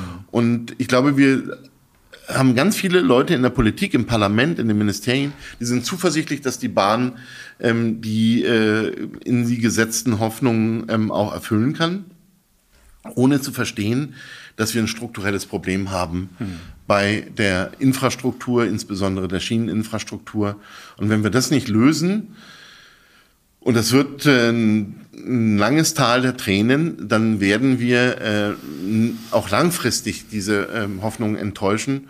Und wir müssen aber jetzt investieren, wir müssen dringendst handeln, um die Früchte vielleicht wirklich erst in 10, 15, vielleicht 20 Jahren ernten, mhm. ähm, bis wir ein wirklich super funktionierendes Bahnsystem haben. Naive Politiker, äh, Menschen, die Bahn fahren wollen und Bus und Bahn jetzt zu 9 Euro Ticketzeiten stürmen. Wer ist denn weiter bei der Verkehrswende? Die Menschen, die Politik oder vielleicht die Wirtschaft? Das ist jetzt eine äh, wirklich komplexe Frage, die so richtig einfach ist, sie nicht zu beantworten. Ich sag mal, die Menschen, glaube ich, sind weiter als die Politik denkt, dass sie sind. Mhm. Ähm, was ich damit meine ist, dass wir in der Politik ja häufig erleben, in der Verkehrspolitik, auch in der Politik des Verkehrsministeriums, ähm, dass man Angst hat, den Menschen etwas zuzumuten in dem, im Verkehrssektor. Und deshalb, wenn wir mal mit dem Bild arbeiten, äh, Karotten und äh, also Carrot and Sticks, das heißt ähm, Zuckerbrot und Peitsche, um es mal so zu formulieren. Wir brauchen in der Verkehrspolitik beides. Wir brauchen dieses Fördern, die Zuckerbrot, das was äh, Verkehr süß macht, und wir brauchen aber auch ein bisschen den äh, Stock, ähm, um die Menschen dahin zu treiben, ähm, das Richtige zu tun. Und in der letzten Dekade, würde ich sagen, äh, haben wir erstmal alles Zuckerbrot ausgegeben. Das Zuckerbrot ist Die weg. Menschen sind fett geworden und träge, obwohl sie sich eigentlich bewegen geworden. hätten können. Ja. Und, äh, aber vor allen Dingen sozusagen sind sie gewohnt, äh, dass äh, ihnen immer nur ähm, was Süßes vorgesetzt wird. Okay. Und jetzt äh, brauchen wir eigentlich als Gegengewicht die Sticks, ja, mhm. Und keiner will die austeilen. Mhm. Und deshalb, glaube ich, schreckt man zurück und weil man meinst glaubt, jetzt die Politiker? Also die, die, die Politik ja. Mhm. schreckt zurück, weil sie glaubt, dass die Menschen das nicht verstehen, dass es äh, eben beides braucht. Okay. Und deswegen sage ich, die Menschen sind, glaube ich, in meinen Augen nicht alle, aber der Mehrheit inzwischen weiter. Und wir leben es, äh, sehen es doch auch in der Krise, dass viele Menschen auch ähm, jetzt in der Covid-Krise oder auch in den äh, Zeiten des Krieges ähm, sozusagen eigentlich bereit sind, äh, sich auch an der einen oder anderen Stelle zu beschränken, um ähm, gemeinsam vorwärts zu kommen. Also und an der Wirtschaft sehe ich das auch so. Wir haben inzwischen Teile der Wirtschaft, die deutlich ähm, weiter ist und die auch weiß, dass äh, das Geschäft der Zukunft nur noch ähm, mit klimaneutralen Produkten und Dienstleistungen zu machen ist und deshalb auch wirklich die Politik antreibt, weil wenn sie Politik nicht die Rahmenbedingungen setzt, um diese Produkte und Dienstleistungen erfolgreich zu machen, kommen diese Firmen nie äh, zu ihrem äh, sozusagen äh, auch verdienten Erfolg. Und deshalb, glaube ich, ähm, ist für mich die Politik der Flaschenhals. Hören wir mal, was äh, Ann-Kathrin Schneider äh, dazu sagt, die Bundesgeschäftsführerin vom Allgemeinen Deutschen Fahrradclub ADFC die hat sich zu dieser Frage, wer weiter ist, die Menschen, die Politik oder die Wirtschaft in Folge 4 wie folgt geäußert. Ähm, wer ist denn weiter bei der Verkehrswende? Politik, Wirtschaft oder Bevölkerung? Ja, die Bevölkerung ist am weitesten, würde ich sagen. Gibt es da wissenschaftliche Untersuchungen zu diesem Dreigestirn? Politik, Menschen, Wirtschaft? Verkehrswende? Wissenschaftliche Untersuchungen. Ich glaube, es gibt zig Umfragen, die immer wieder sagen, ähm, wie bereit sind die Menschen auf Busse umzusteigen, ein E-Auto zu kaufen. Also, und die Frage ist dann immer, ähm, wir sehen dann in der Realität, dass doch äh, diese Umfragen mit äh, realem Verhalten auseinanderbrechen. Und deshalb bleibe ich dabei und sage es nochmal, ohne die richtigen politischen Rahmenbedingungen ähm, werden äh, wir diese Veränderungen nicht sehen. Ich kann es von einem Freund, den würde ich jetzt hier nicht namentlich zitieren, äh, würde er sich vielleicht ein bisschen ärgern, aber sagen, der sagt, äh, Christian, solange es kein Tempolimit gibt, fahre ich natürlich auch 180 auf der Autobahn. Aber ich bin trotzdem jemand, obwohl ich 180 fahre, bin ich für ein Tempolimit, weil wenn alle es fahren, fahre ich es auch. Und deshalb, glaube ich, äh, unterschätzen wir das, dass ähm, Menschen möchten dann auch diesen Rahmen haben ähm, und es möchten es nicht erleben, dass es immer wieder auf sie freiwillig geschoben wird. Zu sagen, ihr könnt doch auch jetzt schon weniger fahren. Oder fahrt doch weniger oder isst weniger Fleisch und macht dies oder jenes. Das ist vollkommen richtig. Und damit erreichen wir, aber das sehen wir ja, vielleicht 10 bis 20 Prozent der Bevölkerung. Aber um die Mehrheiten dafür zu bekommen, ähm, brauchen wir den Rahmen dafür und ja, auch den gesetzlichen Rahmen. Und dann sehe ich aber auch, dass die Mehrheit das unterstützt.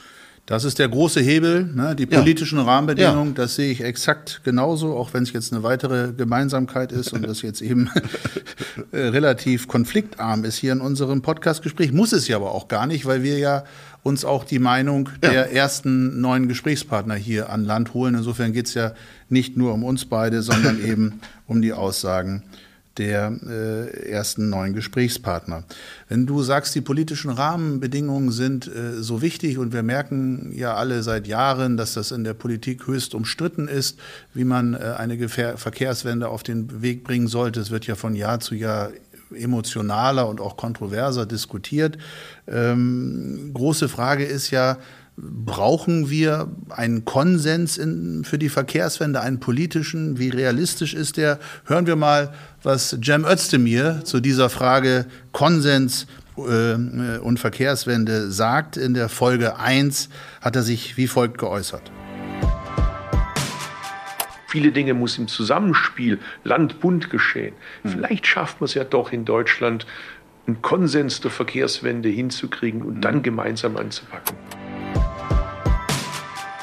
Wir beide, Christian, wir waren in der vergangenen Legislaturperiode in der zentralen Arbeitsgruppe 1 Klimaschutz im Verkehr der von der Bundesregierung eingesetzten nationalen Plattform Mobilität oder Zukunft der Mobilität, so hieß sie. Äh, Gab es da einen Konsens in dieser Arbeitsgruppe 1, die äh, da über wie viele Monate getagt hat? Zwei Jahre fast, ne?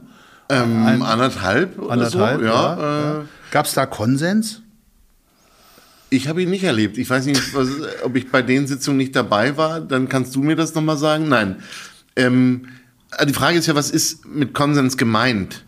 Was, glaube ich, wünschenswert wäre, ist, dass wir, egal in welcher Regierungskonstellation, in welcher ähm, äh, Koalition die Regierung zusammengesetzt ist, aber dass es ressortübergreifend einen Konsens gibt, die politischen Rahmenbedingungen zu setzen. Denn manchmal erscheint es uns ja so und äh, künstlich ist es auch einfach zu glauben, naja, der Verkehrsminister macht die Verkehrspolitik.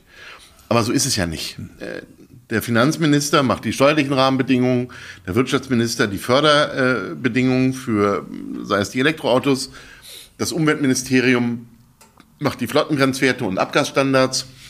Also wir brauchen dieses Zusammenspiel. Also erstmal eine Einigung eigentlich auf die Ziele, ja? Und, das, die Ziele, und zwar mehr als nur zu sagen, der Verkehr muss so und so viel CO2 reduzieren. Genau. Sondern wir brauchen auch ein bisschen mehr an, an Zielgerüst, ressortübergreifend. Ja, wobei, ich glaube, wir brauchen eben ein ähm, Konsens über die Instrumente.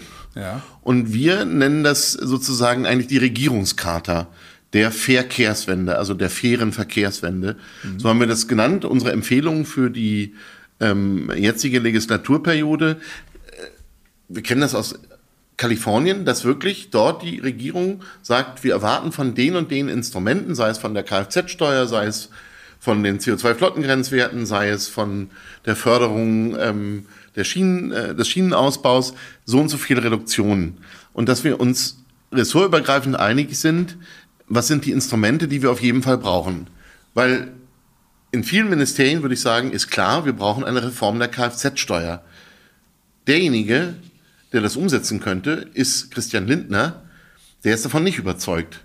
Dementsprechend brauchen wir innerhalb der Regierung äh, ein gemeinsames Verständnis eine Regierungscharta, wie man ressortübergreifend ähm, den Klimaverkehr, äh, den, Klima, den Verkehr klimaneutral organisiert und die Verkehrswende voranbringt. Es ist kein Verkehrsprojekt. Verkehrswende ist kein Verkehrsprojekt. Es ist ein gesellschaftliches Transformationsprojekt. So, ganze Gesellschaft. besser hätte ich es auch nicht sagen können. Und äh, die, wir hatten damals, als wir in der vergangenen Legislatur, wir beide in dieser Arbeitsgruppe 1 der NPM, wie es im Fachjargon heißt, Nationale Plattform Mobilität saßen, gab es ja diesen Instrumentenkonsens ja. nicht ressortübergreifend, Nein. definitiv. Und es gibt ihn bis heute nicht. Nee. Wer hat damals in der Arbeitsgruppe äh, am meisten blockiert, äh, nach deiner Wahrnehmung, wenn äh, wir in Richtung Verkehrs Verkehrswende marschieren wollten. Du hast jetzt eben schon einen Verband genannt. War das der Hauptblockadeverband oder gab es da noch einen anderen? Ich gucke da nicht mehr zurück, okay. wirklich, weil ähm, die. Ja, Haken dran, muss auch nicht. Äh, ja, genau. Okay, gut, ist, ist ich gucke lieber nach vorne. Ja, ähm, Lass uns nach vorne gucken. Ja. Jetzt, jetzt plant das Bundesministerium für Digitales und Verkehr eine Plattform Klimaschutz in der Mobilität. Die soll eingerichtet werden, so steht es in der Koalitionsvereinbarung. Ist es sinnvoll? Kommt drauf an womöglich werden wir uns da wiedersehen, Dirk. Ähm, äh, und ich glaube, mit einer richtigen Aufgabe kann diese Arbeitsgruppe funktional sein. Aber wenn sie mit dem ähnlichen Arbeitsauftrag startet wie die Arbeitsgruppe Klimaschutz in der nationalen Plattform Zukunft der Mobilität, nämlich, dass sie einen Vorschlag erarbeiten für die Politik ähm, wie man die Lücke schließen kann, die Klimaschutzlücke, dann wird sie wieder scheitern. Und wird es auch wieder keinen Konsens über den Instrumentenmix gibt. Genau. Wenn Ordnungsrecht per, Ordnungsrecht per se tabuisiert ja. und verteufelt wird, genau. dann äh, können wir doch einpacken und müssen uns nicht weitere Fördermaßnahmen ausschließlich überlegen. Nein, wir kommen ja mit Fördermaßnahmen nicht an die Grenzen. Das genau, ist, haben wir ja gemerkt. Äh, das ist auch wissenschaftlicher Konsens. Es gibt niemanden äh, aus, keinen Verkehrswissenschaftler, der sagt, durch Förderpolitik lässt sich ein Klimaschutzziel erreichen okay. allein. Aber da äh, muss man das den Profis überlassen, wie Christian Lindner ja früher mal gesagt hat. Wollen wir mal gucken, äh, wie er damit umgeht, ja. Trotzdem ist es sicherlich, also es hilft immer, äh, miteinander zu reden und ja. am Ende ist eben Verkehr und Verkehrswende auch ein Gemeinschaftswerk.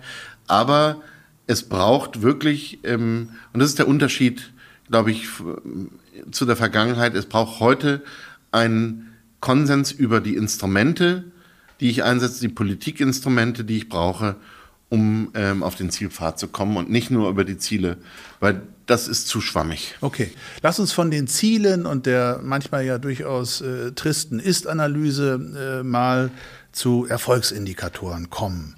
Die äh, Frage, die mich wirklich umtreibt äh, seit langer Zeit und auch in den äh, Podcast-Gesprächen in den Folgen 1 bis 9 immer wieder eine Rolle spielte, woran kann man sehen, dass die Verkehrswende begonnen hat? Dazu habe ich äh, unter anderem äh, Katja Diel befragt in der Folge 8. Äh, du hast in deinem Buch äh, Autokorrektur äh, den Satz geschrieben, dass die Verkehrswende deines Erachtens in Deutschland noch gar nicht begonnen hat. Äh, wann würde sie nachweislich beginnen? Hast du da so ein Kriterium, wo du sagst, daran kann man sehen, die Verkehrswende beginnt? Wenn Schwächere ähm, in den Fokus geraten. Sie kommt also hier wieder sehr stark vom Menschen. Äh, was ist für dich der Hauptindikator, dass die Verkehrswende in einem Land tatsächlich begonnen hat? Dass unsere Städte wieder mehr Lebensqualität bekommen, weil wir vor allen Dingen äh, weniger Platz für parkende Autos brauchen in den Städten und äh, die Flächen, die frei werden, ähm, für andere Verkehrsträger nutzen können, fairer die Flächen in unseren Städten verteilen ähm, zwischen den Verkehrsträgern oder aber auch ganz andere Nutzungsformen ähm, haben. Denn wir brauchen die Städte wieder als Begegnungsort, wenn wir nicht gesellschaftlich äh, in Zeiten der Digitalisierung in eine Metaverse, in eine Metawelt äh, entgleiten wollen und uns voneinander entfernen. Das heißt, wir können uns gesellschaftlich autogerechte Städte nicht mehr leisten, wenn wir den gesellschaftlichen Zusammenhalt weiterhin in den Vordergrund stellen. Das heißt, wir brauchen eigentlich auch eine komplett andere Mobilitätsplanung. Das fand ich interessant, was François Bausch in dem Zusammenhang mhm. gesagt hat. Er hat gesagt, die Mobilitätsplanung, so wie er sie versteht, die ist für ihn zentraler Teil der Verkehrswende. Hören wir François Bausch, den Vizepremier aus Luxemburg und äh, Minister für Mobilität, wie er sich nennt, und nicht Verkehr, mal zu der Frage, wie man denn die Lebensqualität, wie du es nennst, in den Städten verbessern kann, auch durch weniger Autos. Er hat da einen ganz eigenen Planungsansatz bei der Mobilitätsplanung. Mobilität planen heißt nicht äh, zu schauen, wie viel Verkehrsmittel ich bewegen will, sondern wie viele Menschen will ich bewegen von A nach B. Gibt es in Deutschland diese Art der Mobilitätsplanung oder dominiert hier die Verkehrsplanung, dass man wirklich von den Autos her plant und gar nicht von der Frage, wie viele Menschen will ich eigentlich von A nach B bewegen? Ja, wir planen ähm, einfach nach Bedarf. Ähm, an, an, Autofahrten. Nee, aber Oder auch Menschen. einfach, also wo, äh, ja, wo, wo, schon wo Menschen sind, aber natürlich, wo auch Autos äh, gezählt werden oder wo auch ähm, Wege zurückgelegt werden. Aber ähm, wenn wir bedarfsgerecht weiterhin planen, dann, ähm, man, wir kennen diesen Spruch, äh, wer Infrastruktur sät, wird Verkehr ernten. Ähm, dann kommen wir nie zu unseren Zielen. Und dementsprechend, glaube ich, bist du, äh, werden wir auch wir keinen Konsens, äh, keinen Dissens erzeugen können, ähm, ist es natürlich so, dass wir wirklich eine ganz andere Mobilitätsplanung brauchen und vor allen Dingen brauchen wir viel schnellere Zyklen zwischen Planung, Genehmigung und Umsetzung ähm, der Verkehre und der Verkehrsinfrastrukturen äh, und Verkehrsmittel ähm, und Verkehrswege, weil die Zeit läuft uns einfach davon. Und da gibt es so ein Paradoxon, was wir zu lösen haben, wo ich dir heute auch keine Antwort äh, oder keine Lösung präsentieren kann. Aber auf der einen Seite brauchen wir viel mehr Beteiligung, äh, Teilhabe der Menschen äh, an der Planung, dass nicht über sie hinweg entschieden wird, gerade weil es um Veränderungen geht und diese Veränderung braucht Akzeptanz und Mehrheiten. Und trotzdem müssen wir richtig Gas geben und beschleunigen, ähm, dass äh, der Bau eines Fahrradweges sieben, acht Jahre dauert, ist nicht hinzunehmen mehr. Das okay. können wir uns nicht mehr leisten. Und bei Schienenwegen, das weißt du besser als ich, äh, sozusagen vom Beginn der Planung bis zur Umsetzung teilweise 15 bis 20 Jahre. Das ist äh, wenn wir das nicht schaffen, diese ähm, Lähmung zu überkommen, ist es äh, um uns geschehen und auch um den Klimaschutz geschehen. Und mhm. wir sehen das jetzt in der Energiepolitik, dass sich vieles bewegt. Das brauchen wir auch äh, in der Verkehrspolitik wirklich äh, den Booster und ähm, eine Wahnsinnsbeschleunigung. Mobilitätsplanung, Beteiligung von Betroffenen. Vorhin haben wir die Lkw-Maut und die Pkw-Maut auch als zentrale Hebel identifiziert, was das Generieren von äh, Finanz- oder von Einnahmen äh, anbelangt, die man dann für die Verkehrswende einsetzen kann. Ähm, die Schweizer äh, Verkehrsministerin Simonetta Sommaruga, die ist der Meinung, dass die Raumplanung eine ganz äh, bedeutende Rolle spielt bei der Verkehrswendung über die sicherlich äh, auch von ihr nicht bestrittenen Aspekte, die wir eben aufgezählt haben. Und äh, ihr O-Ton in der Folge 5 lautet wie folgt. Die Raumplanung liegt eigentlich am Ursprung von jeder Verkehrspolitik, dass man dort plant, dass man dort baut, wo bereits Angebote vorhanden sind. Äh, das, denke ich, ist eigentlich längerfristig wahrscheinlich der größte oder einer der größten Hebel in der Verkehrspolitik. Teilst du die Analyse? Raumplanung als Schlüssel für die Verkehrswende? Ja. Gut. Transport-Oriented Demand ähm, Transport-Oriented Development. Ähm, genau richtig. Also äh, ein Punkt übrigens vielleicht, wo ich nochmal Erfahrung aus China äh, einbringen kann. Wenn du da mit dem Zug zwischen Peking und Shanghai fährst, fährst du übers platte Land. Und auf einmal siehst du am Horizont eine Siedlung von, ich sag mal, 100 bis 240-stöckigen Hochhäusern mitten in the middle of nowhere, wo man sich fragt, wer soll da eigentlich einziehen? Aber wenn man dann weiß, dass äh, in den nächsten 20 Jahren 350 Millionen Chinesen vom Land in die Stadt ziehen, dann ist das, gilt das als Vorbereitung. Aber es gibt keinerlei öffentliche Verkehrsanbindungen für diese Entwicklung zu den nächsten äh, Stadtkernen. Und das ist das Gegenteil von dem, äh, was hier die Schweizer Kollegin beschrieben hat, nämlich dass wir praktisch erst einmal sozusagen eine öffentliche Verkehrsinfrastruktur, bestenfalls schienengebunden schaffen, um dort darum dann die Entwicklung, äh, genau. also Gewerbe, Wohnsiedlungen und so weiter zu bauen.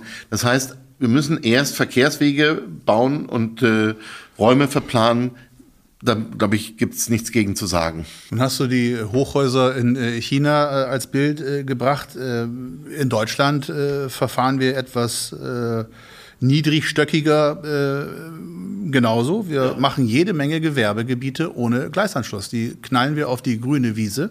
Wie sollte man damit raumplanerisch umgehen?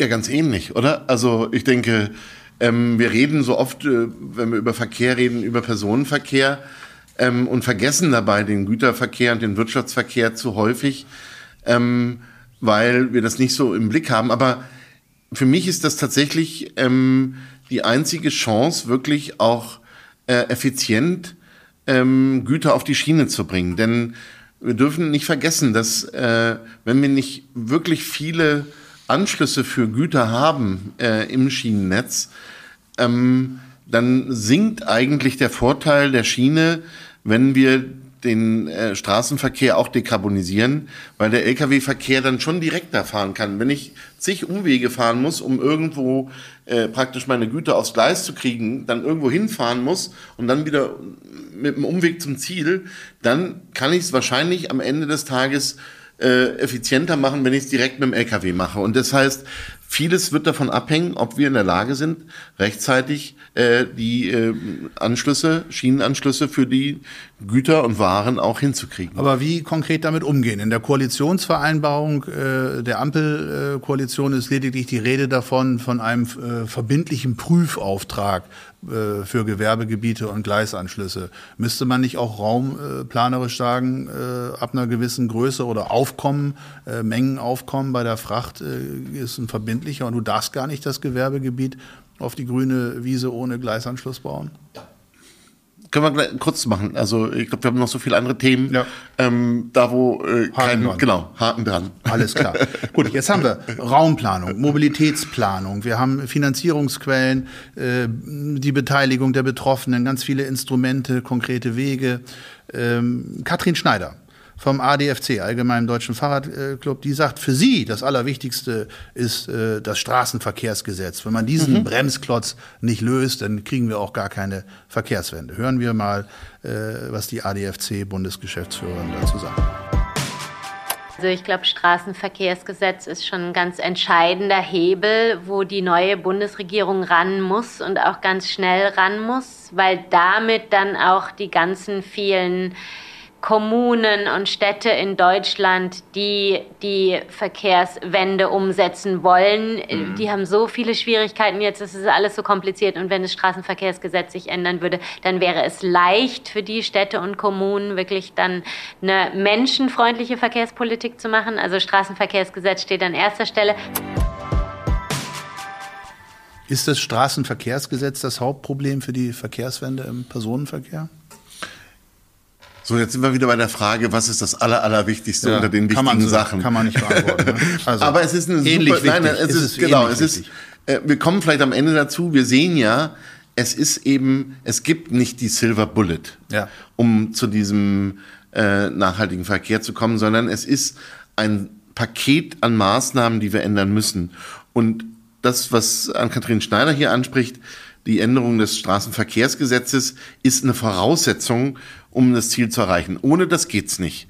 Aber es reicht eben alleine nicht aus. Okay. Aber bisher ist es, es kommt ja auch aus den 30er Jahren, ja, das ist Flüssigkeit und Leichtigkeit des Verkehrs war das Ziel des Straßenverkehrsgesetzes. Mit dem Auto überall hinzukommen, zu jeder Tageszeit, an jeden Ort der Republik äh, möglichst ohne Schwierigkeiten. Und des Verkehrs heißt in diesem Fall des Autoverkehrs. Des Autoverkehrs, genauso, genauso ist es. Ja, ja. okay.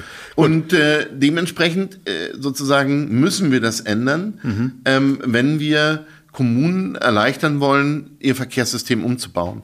Und da finde ich, kann man ganz konkret zeigen, ähm, weil du auch noch mal fragtest vorhin, wer ist denn eigentlich weiter? Hm. Auf jeden Fall sind die Kommunen deutlich weiter als der Bund. Hm. Inzwischen, wir unterstützen ja eine Initiative Lebenswerte Städte durch angepasste Geschwindigkeiten, kurz eine Tempo 30 Initiative für flächendeckendes oder großflächiges Tempo 30 hm. äh, Tempolimit in den Städten. Wir haben mit sieben Städten angefangen, sieben Initiatoren ähm, vor einem halben Jahr. Inzwischen sind es 200 Städte, die sich dieser äh, Initiative angeschlossen haben und Verkehrsminister Wissing bitten, das Straßenverkehrsgesetz so zu ändern, dass sie auf kommunaler Ebene das Recht haben, das zu entscheiden. Sie fordern Freiheit vom FDP-Verkehrsminister. Nein, sie fordern in jedem Fall freie Handhabe, ja. weil sie diejenigen sind, die es am besten entscheiden können. Ja, ich, ja, das genau. sagt ja auch der Verkehrsminister. er sagt, okay. äh, am besten wissen es die Kommunen, nur er gibt ihnen nicht die Hand, das nicht Handwerkszeug. Okay. Und dementsprechend, glaube ich, ähm, erwarte ich da wirklich äh, in dieser Legislatur eine grundlegende Veränderung und ähm, bin guter Dinge, dass äh, praktisch hier dem Druck nachgegeben wird. Und im Übrigen sind das nicht grüne Städte. Ne? Das sind Städte mit CDU, SPD-Bürgermeister, Grünen, FDP-Bürgermeister. Das heißt, da, wo die Verkehrswende und die Mobilitätswende vor allen Dingen stattfindet, ist es nicht ein parteipolitisches Thema, wie im Bund vielleicht, sondern es ist, dort kommen die Probleme an und dort werden nach Lösungen gesucht und dort werden Lösungen gefunden, egal welcher Parteikouleur. Davon bin ich auch überzeugt, dass die Verkehrswende durch den Druck von unten kommt. Die Menschen vor Ort, gerade in den Ballungsräumen, sind da viel, ja. viel weiter, unabhängig von der Partei, als die Bundespolitik. Ja. Exakt so. Wenn du sagst, es gibt nicht die äh, Silver Bullet, äh, hast du gerade, glaube ich, gesagt, ja. bei der Verkehrswende, ob das Straßenverkehrsgesetz ist, Lkw-Maut, äh, Raumplanung, egal was. Äh, brauchen wir denn äh, ein äh, Bundesmobilitätsgesetz, das all diese Dinge zusammenführt, wie der VCD es vorschlägt, ja auf der Zielebene? Mhm. Oder ist das jetzt too much? Das ist wahrscheinlich eine, ähm, sozusagen beides, was du gesagt hast. Wir brauchen es und es ist too much. Nein, was, was ich sagen will, ist, ich glaube, das ist eine sehr gute Idee, was dort entwickelt wurde. Die Frage ist, haben wir die Zeit, ähm, so ein Mobilitätsgesetz, Bundesmobilitätsgesetz zu schaffen, weil ich glaube, wir merken ja, dass sozusagen auf dieser Ebene noch viele Diskussionen, gerade auf der Ebene der Bundespolitik, äh, geführt werden. Und die Frage ist, haben wir die Zeit im Moment, um dieses Bundesmobilitätsgesetz jetzt zu verhandeln und dann erst in die Umsetzung zu kommen?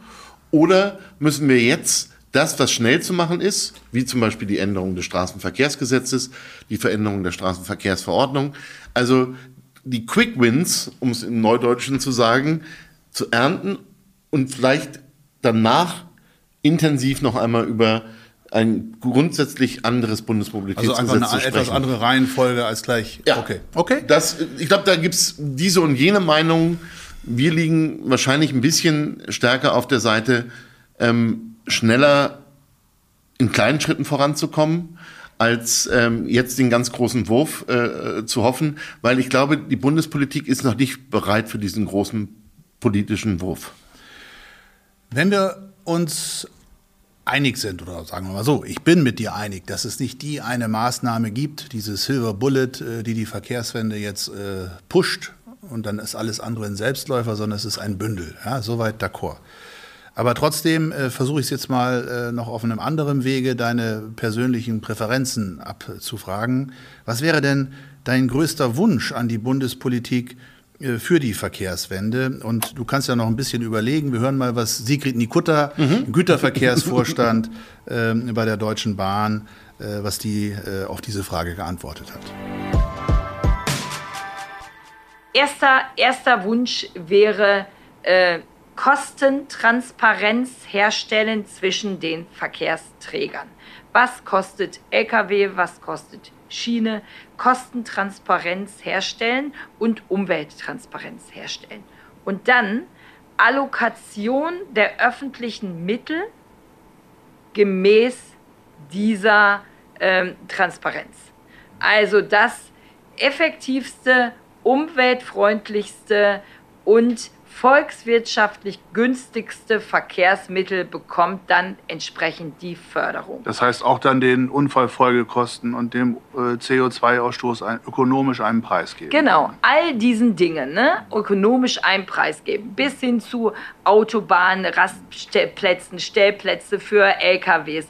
All das braucht einen Preis und dann eben wirklich dem umweltfreundlichsten und kostengünstigsten. Das wäre der erste Wunsch auf den Das wäre der erste ja. Wunsch. Welches Verkehrsmittel schneidet am besten ab? Und vielleicht auch noch dazu gefragt, ist auch das dein größter Wunsch, was Sigrid Nikutta sagt, oder hättest du einen ganz anderen äh, größten Wunsch? Ich sag mal, was äh, Sigrid Nikutta sagt, die ja Psychologin ist, ähm, und äh, das, was sie sagt, hört sich aber ein bisschen mehr so an wie aus dem äh, verkehrsökonomischen Lehrbuch. Ähm, ich würde es runterbrechen und zu sagen, mein größter Wunsch ist für diese Legislatur eine grundlegende Steuerreform für den Pkw und für die Kraftstoffe. Das heißt, am Ende kommt aber das raus, was Nikutta will, nämlich den Verkehrsträgern die gesellschaftlichen Kosten, realen gesellschaftlichen Kosten anrechnen und damit die Verkehrsmittelwahl des Einzelnen oder auch der Güter ähm, rein sozusagen fair zu gestalten. Im Moment haben wir eben durch Subventionen und Pipapo totale Verzerrungen drin. Äh, wer, schneidet, wer, wer, schneidet am besten ab, wenn man es gesamthaft volkswirtschaftlich bewertet? Welcher Verkehrsträger? Gibt es da Konsens in der Wissenschaftscommunity?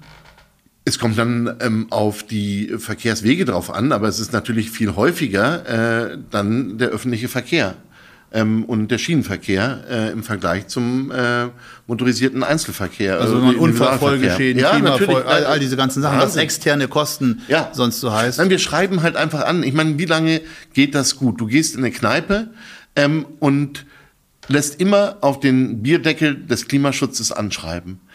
Irgendwann sagt der Wirt, Leute, ihr fliegt raus, hm. weil darauf kann man nicht mehr anschreiben. Und äh, das ist halt immer so, wenn ich verstehe das auch, dass sozusagen äh, viele äh, Autofahrer oder diejenigen, die diese Privilegien über Jahre jetzt genossen haben, dass sie sagen, oh, wenn man mir die Privilegien nimmt, stellt man mich schlechter. Aber ähm, es ist einfach so, dass, dass muss man eben klar machen, das waren Privilegien, die sind überholt heutzutage. Das geht nicht mehr. Ähm, und da gibt es auch kein Vertun. Äh, da muss man einfach von Abstand nehmen. Und ähm, ansonsten kriegen wir es, wie gesagt, nicht hin. Also das sind wieder so, was wir diskutiert haben, sind so viele Bausteine, mhm. die wir haben, die wir aber alle brauchen, mhm. um äh, so ein gesundes Fundament zu bauen für äh, den Weg des Verkehrs in Nachhaltigkeit und Klimaschutz. Gesundes Fundament und äh, Wünsche an die Politik hatten wir eben. Äh, wer profitiert denn am meisten äh, von der Verkehrswende? Auch da hast du wieder die Gelegenheit, jetzt ein bisschen zu grübeln. Hören wir erstmal, was François Bausch, der Luxemburger Mobilitätsminister, auf diese Frage geantwortet hat. Der gibt ja immer gute Hinweise. Güterverkehr, Personenverkehr, Europa, wer profitiert äh, am Ende von der Verkehrswende? Warum lohnt es sich für dich, diesen langen Weg zu gehen und dieses Engagement aufzubringen? Was, was treibt dich da an? Was glaubst du, wer ist der Profiteur am Ende? Der Wirtschaftsstandort insgesamt. Christian, kurze Antwort bitte. Wer profitiert am meisten? Der Standort. Ich glaube, ähm, ich verstehe das, wenn man das unter wirtschaftlichen Gesichtspunkten sagt. Aber wir haben ja auch darüber gesprochen, dass es auch gesellschaftlich, sozial ähm, praktisch wichtig ist, äh, eine lebenswerte Umgebung zu schaffen. Ähm, das heißt, am Ende profitiert äh, wir alle eigentlich. Die Gesellschaft, wenn man es mal so ja. äh, allgemein formuliert, der Mensch und die Wirtschaft ähm, ich will es mal so sagen, wenn wir den Verkehr nicht klimaneutral gestalten und auf den Weg bringen, dann wird es irgendwann ja einen Bruch geben. Also unsere sozioökonomische Entwicklung, ja, die soziale und die gesellschaftliche Entwicklung ähm, hängt an einem klimaneutralen Verkehrssystem. Das ist eine Voraussetzung dafür, dass wir uns auch mittel- und langfristig erfolgreich weiterentwickeln können. Ähm, unser wirtschaftliches Handeln, unser gesellschaftliches Tun. Ähm, und äh, wenn wir da uns nicht drum kümmern, wird es einen Bruch geben. Und den wollen wir, glaube ich, alle nicht haben. Also Zustimmung zu dem, was der luxemburgische Vizepremier sagt, ja? Oui. Kommen wir noch mal äh, zur Psychologin äh, Sigrid Nikutta, DB Cargo. Die äh, hat sich natürlich auch Gedanken um das Image gemacht und äh, das Zusammenspiel des Images und Verkehrswende. Auch hier erst der O-Ton und dann äh, ein, zwei Fragen an dich. Sigrid Nikutta. Äh, wird die Verkehrswende mit Imagekampagnen entschieden? Auch. Auch. Denn Psychologie spielt eine große Rolle. Und äh, auch das Image ist wichtig. Das Image der Verkehrswende hängt ja davon ab, äh, wie ich sie den Menschen näher bringe. Und äh, bisher bringen wir sie halt äh, mit ganz gemischten Signalen an die Menschen weiter. Äh, und äh, unser ehemaliger Verkehrsminister Andreas Scheuer äh, hat es halt gesagt, dass er gesagt hat, alles, was äh, verteufeln, verteuern, verbieten ist, äh, kommt ihm nicht auf den Tisch. Das ist, würde ich mal sagen, ähm, ein Verkaufskiller für die Verkehrswende weil eben sozusagen auch äh, Preissignale ja, verteuern teilweise von nicht nachhaltigen Verkehren, verbieten von bestimmten ähm, Verkehrsformen mit dazugehört zu diesem, äh, neben dem, dass äh, auch das Süße mitverkauft wird. Also hat die Verkehrswende noch eher ein negatives Image, weil man diese drei von Steuer ja, genannten ja. Vs äh, auch ja, dank Steuer immer mitdenkt, obwohl sie eigentlich gar nicht schlimm sind, sondern die Menschen, wie du es beim Tempolimit gesagt hast, ja eigentlich bereit sind, es zu tun. Aber die Politik ist ständig negativ konnotiert, oder? Wie ich würde das, ich, ich würde das äh, tatsächlich so sehen, dass wir ein sehr schlechtes Image der Verkehrswende haben. Ähm, also zumindest mal im politischen Raum, dass es als äh, Verzichtsdebatte äh, aufgehängt wird. Und ich finde, das ist vollkommen falsch. Das ist, äh, das Beispiel hinkt an allen Ecken und Enden, aber trotzdem fühle ich mich immer wieder äh, versucht, es zu nennen. Ähm, das ist ein bisschen so wie beim Rauchverbot in Restaurants. Vorher ging, also äh, bevor wir das hatten, äh, haben wir im Prinzip den Niedergang des deutschen Restaurants gesehen. Also es hätte eigentlich danach keine Gaststätten mehr geben dürfen, weil sie alle zugrunde gehen. Heute jeder Raucher in einem Restaurant, wo auf einmal sich jemand eine Zigarette anzündet, guckt empört, weil alle es gut finden und richtig finden. Ja. Das heißt, Schönes ich Beispiel. glaube wirklich, dass es wichtig ist zu zeigen, wir brauchen endlich mal auch Räume, wo die Verkehrswende Realität wird, weil dann werden wir sehen, dass wir überhaupt nicht mehr zu diesem alten Verkehrssystem zurück wollen und uns wahrscheinlich fragen werden, wie blöd waren wir eigentlich, dass wir dieses System so lange aufrechterhalten haben. Jo, wir sind schon ganz schön lange am Reden. Äh, wir haben ja auch neun Folgen zu besprechen, die wir hier versuchen äh, ein bisschen zu bewerten. Äh, auch glaube ich, wenn wir noch eine Stunde locker weiterreden könnten, wir sollten nur noch ein Thema versuchen kurz zu streifen, auch wenn es ein sehr gewichtiges und schwergewichtiges Thema ist. Äh, der Ukraine-Krieg. Ähm, was für Folgen der auf die Mobilität von uns allen und auch auf die Verkehrswende-Debatte hat, ich glaube, diese Frage muss man in der heutigen Zeit äh, stellen, muss man mitreflektieren, wenn wir einen Verkehrswende-Podcast machen. Und ich habe auch die österreichische äh, Verkehrsministerin Leonore Gewessler mhm. zu dem Thema befragt und ähm, unter anderem äh, Tankrabatt, äh, sozialer Ausgleich von äh, Preissprüngen, alles Themen, die wir hier in Deutschland auch diskutieren. Und äh, die österreichische Ministerin ähm, sieht folgenden Zusammenhang zwischen dem Ukraine-Krieg und der Mobilitätsdebatte. Aber es gibt in Österreich keinen Tankrabatt oder ähnliches, der einfach flächendeckend das das Autofahren oder die Gewinne der Mineralölkonzerne oder die Fahrt mit dem zweiten SUV durch die Stadt finanzieren würde. Das, das haben wir nicht gemacht. Aber langfristig heißt das natürlich, wenn wir im Verkehrsbereich, und der Verkehrsbereich ist wie kein anderer abhängig von fossiler Energie derzeit, wenn wir äh, hier rauskommen wollen aus dieser Abhängigkeit, dann heißt das, im, heißt das auch in der Mobilität äh, weg von, von der fossilen Abhängigkeit rein in äh, Mobilitätsformen, die schon immer ohne Ölung äh, ausgekommen sind, wie das zu Fuß gehen, das Radfahren, in elektrifizierte Formen. Nie vergessen, jede Straßenbahn, jeder Zug ist E-Mobilität, auch wenn wir zuerst ans Auto denken. Und ja, natürlich raus aus der, aus der Abhängigkeit auch vom Verbrennungsmotor im Verkehrsbereich.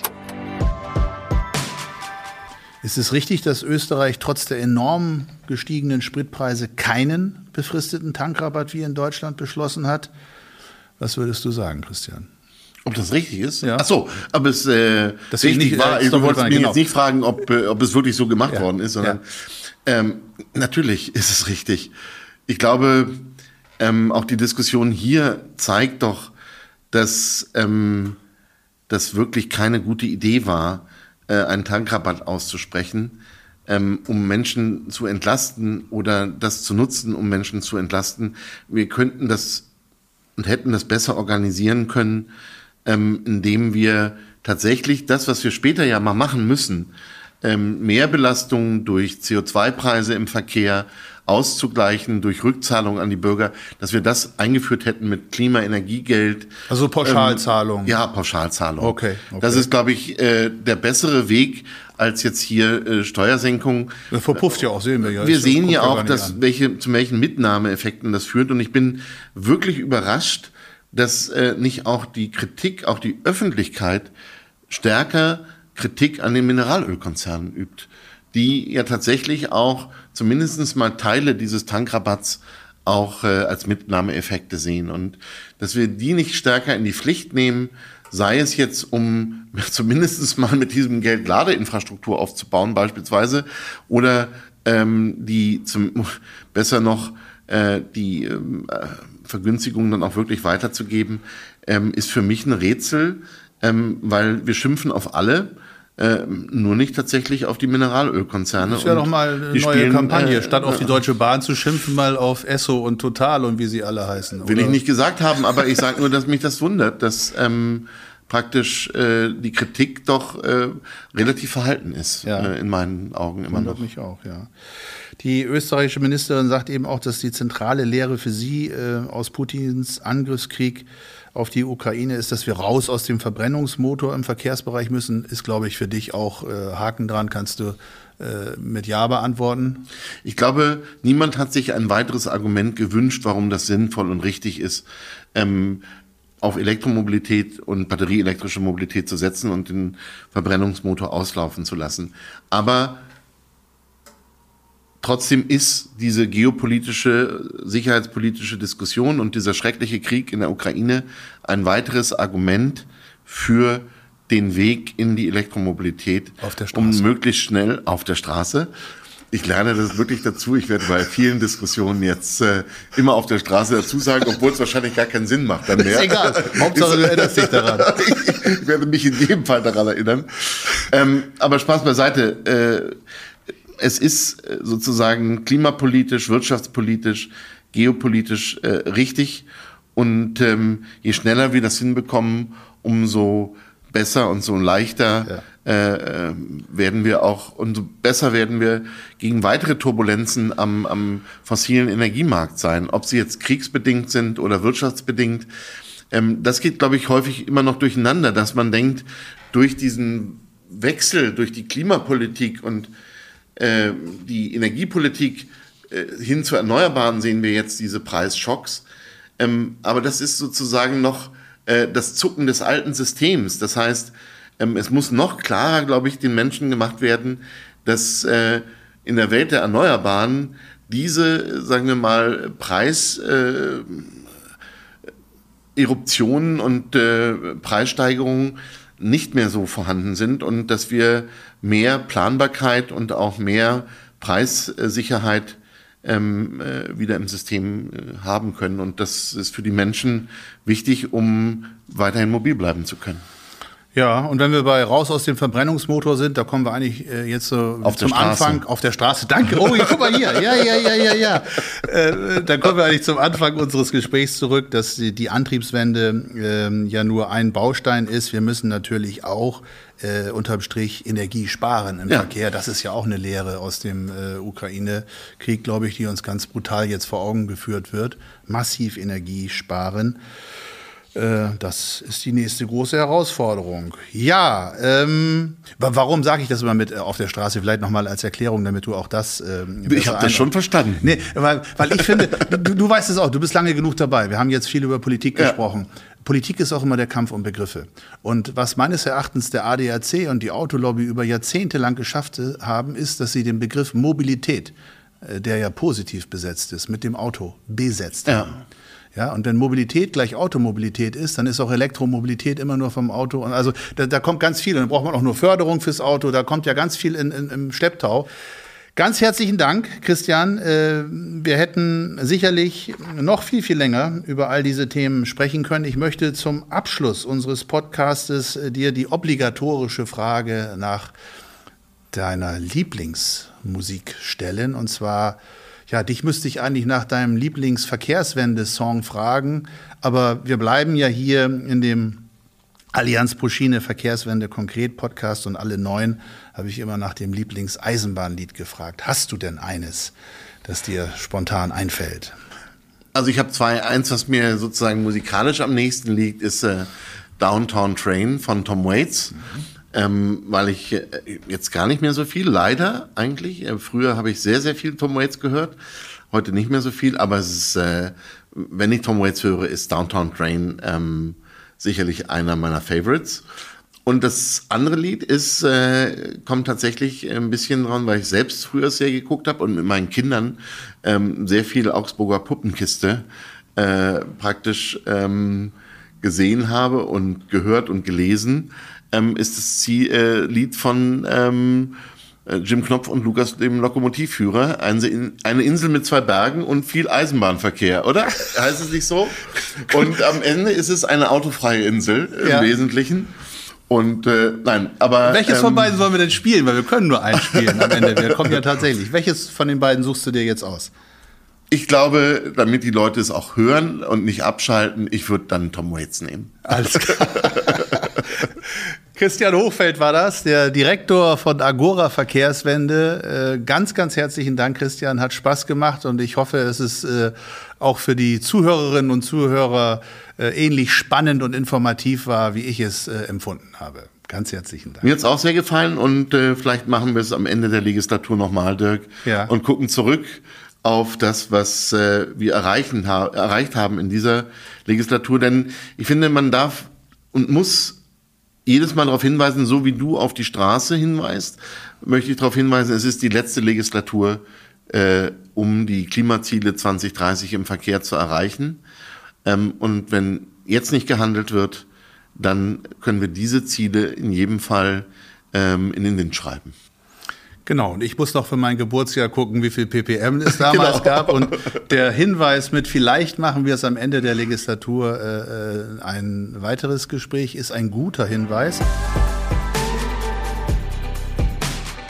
Das heute war die Folge 10 von Verkehrswende konkret Mobilität 2.0, dem Podcast der Allianz pro Schiene. Und die ersten zehn Folgen haben wir monatlich gesendet, mit der Ausnahme Folge 9 und Folge 10 aus den am Anfang genannten Gründen mit äh, der Corona-Erkrankung. Aber wir machen jetzt erstmal eine längere Pause.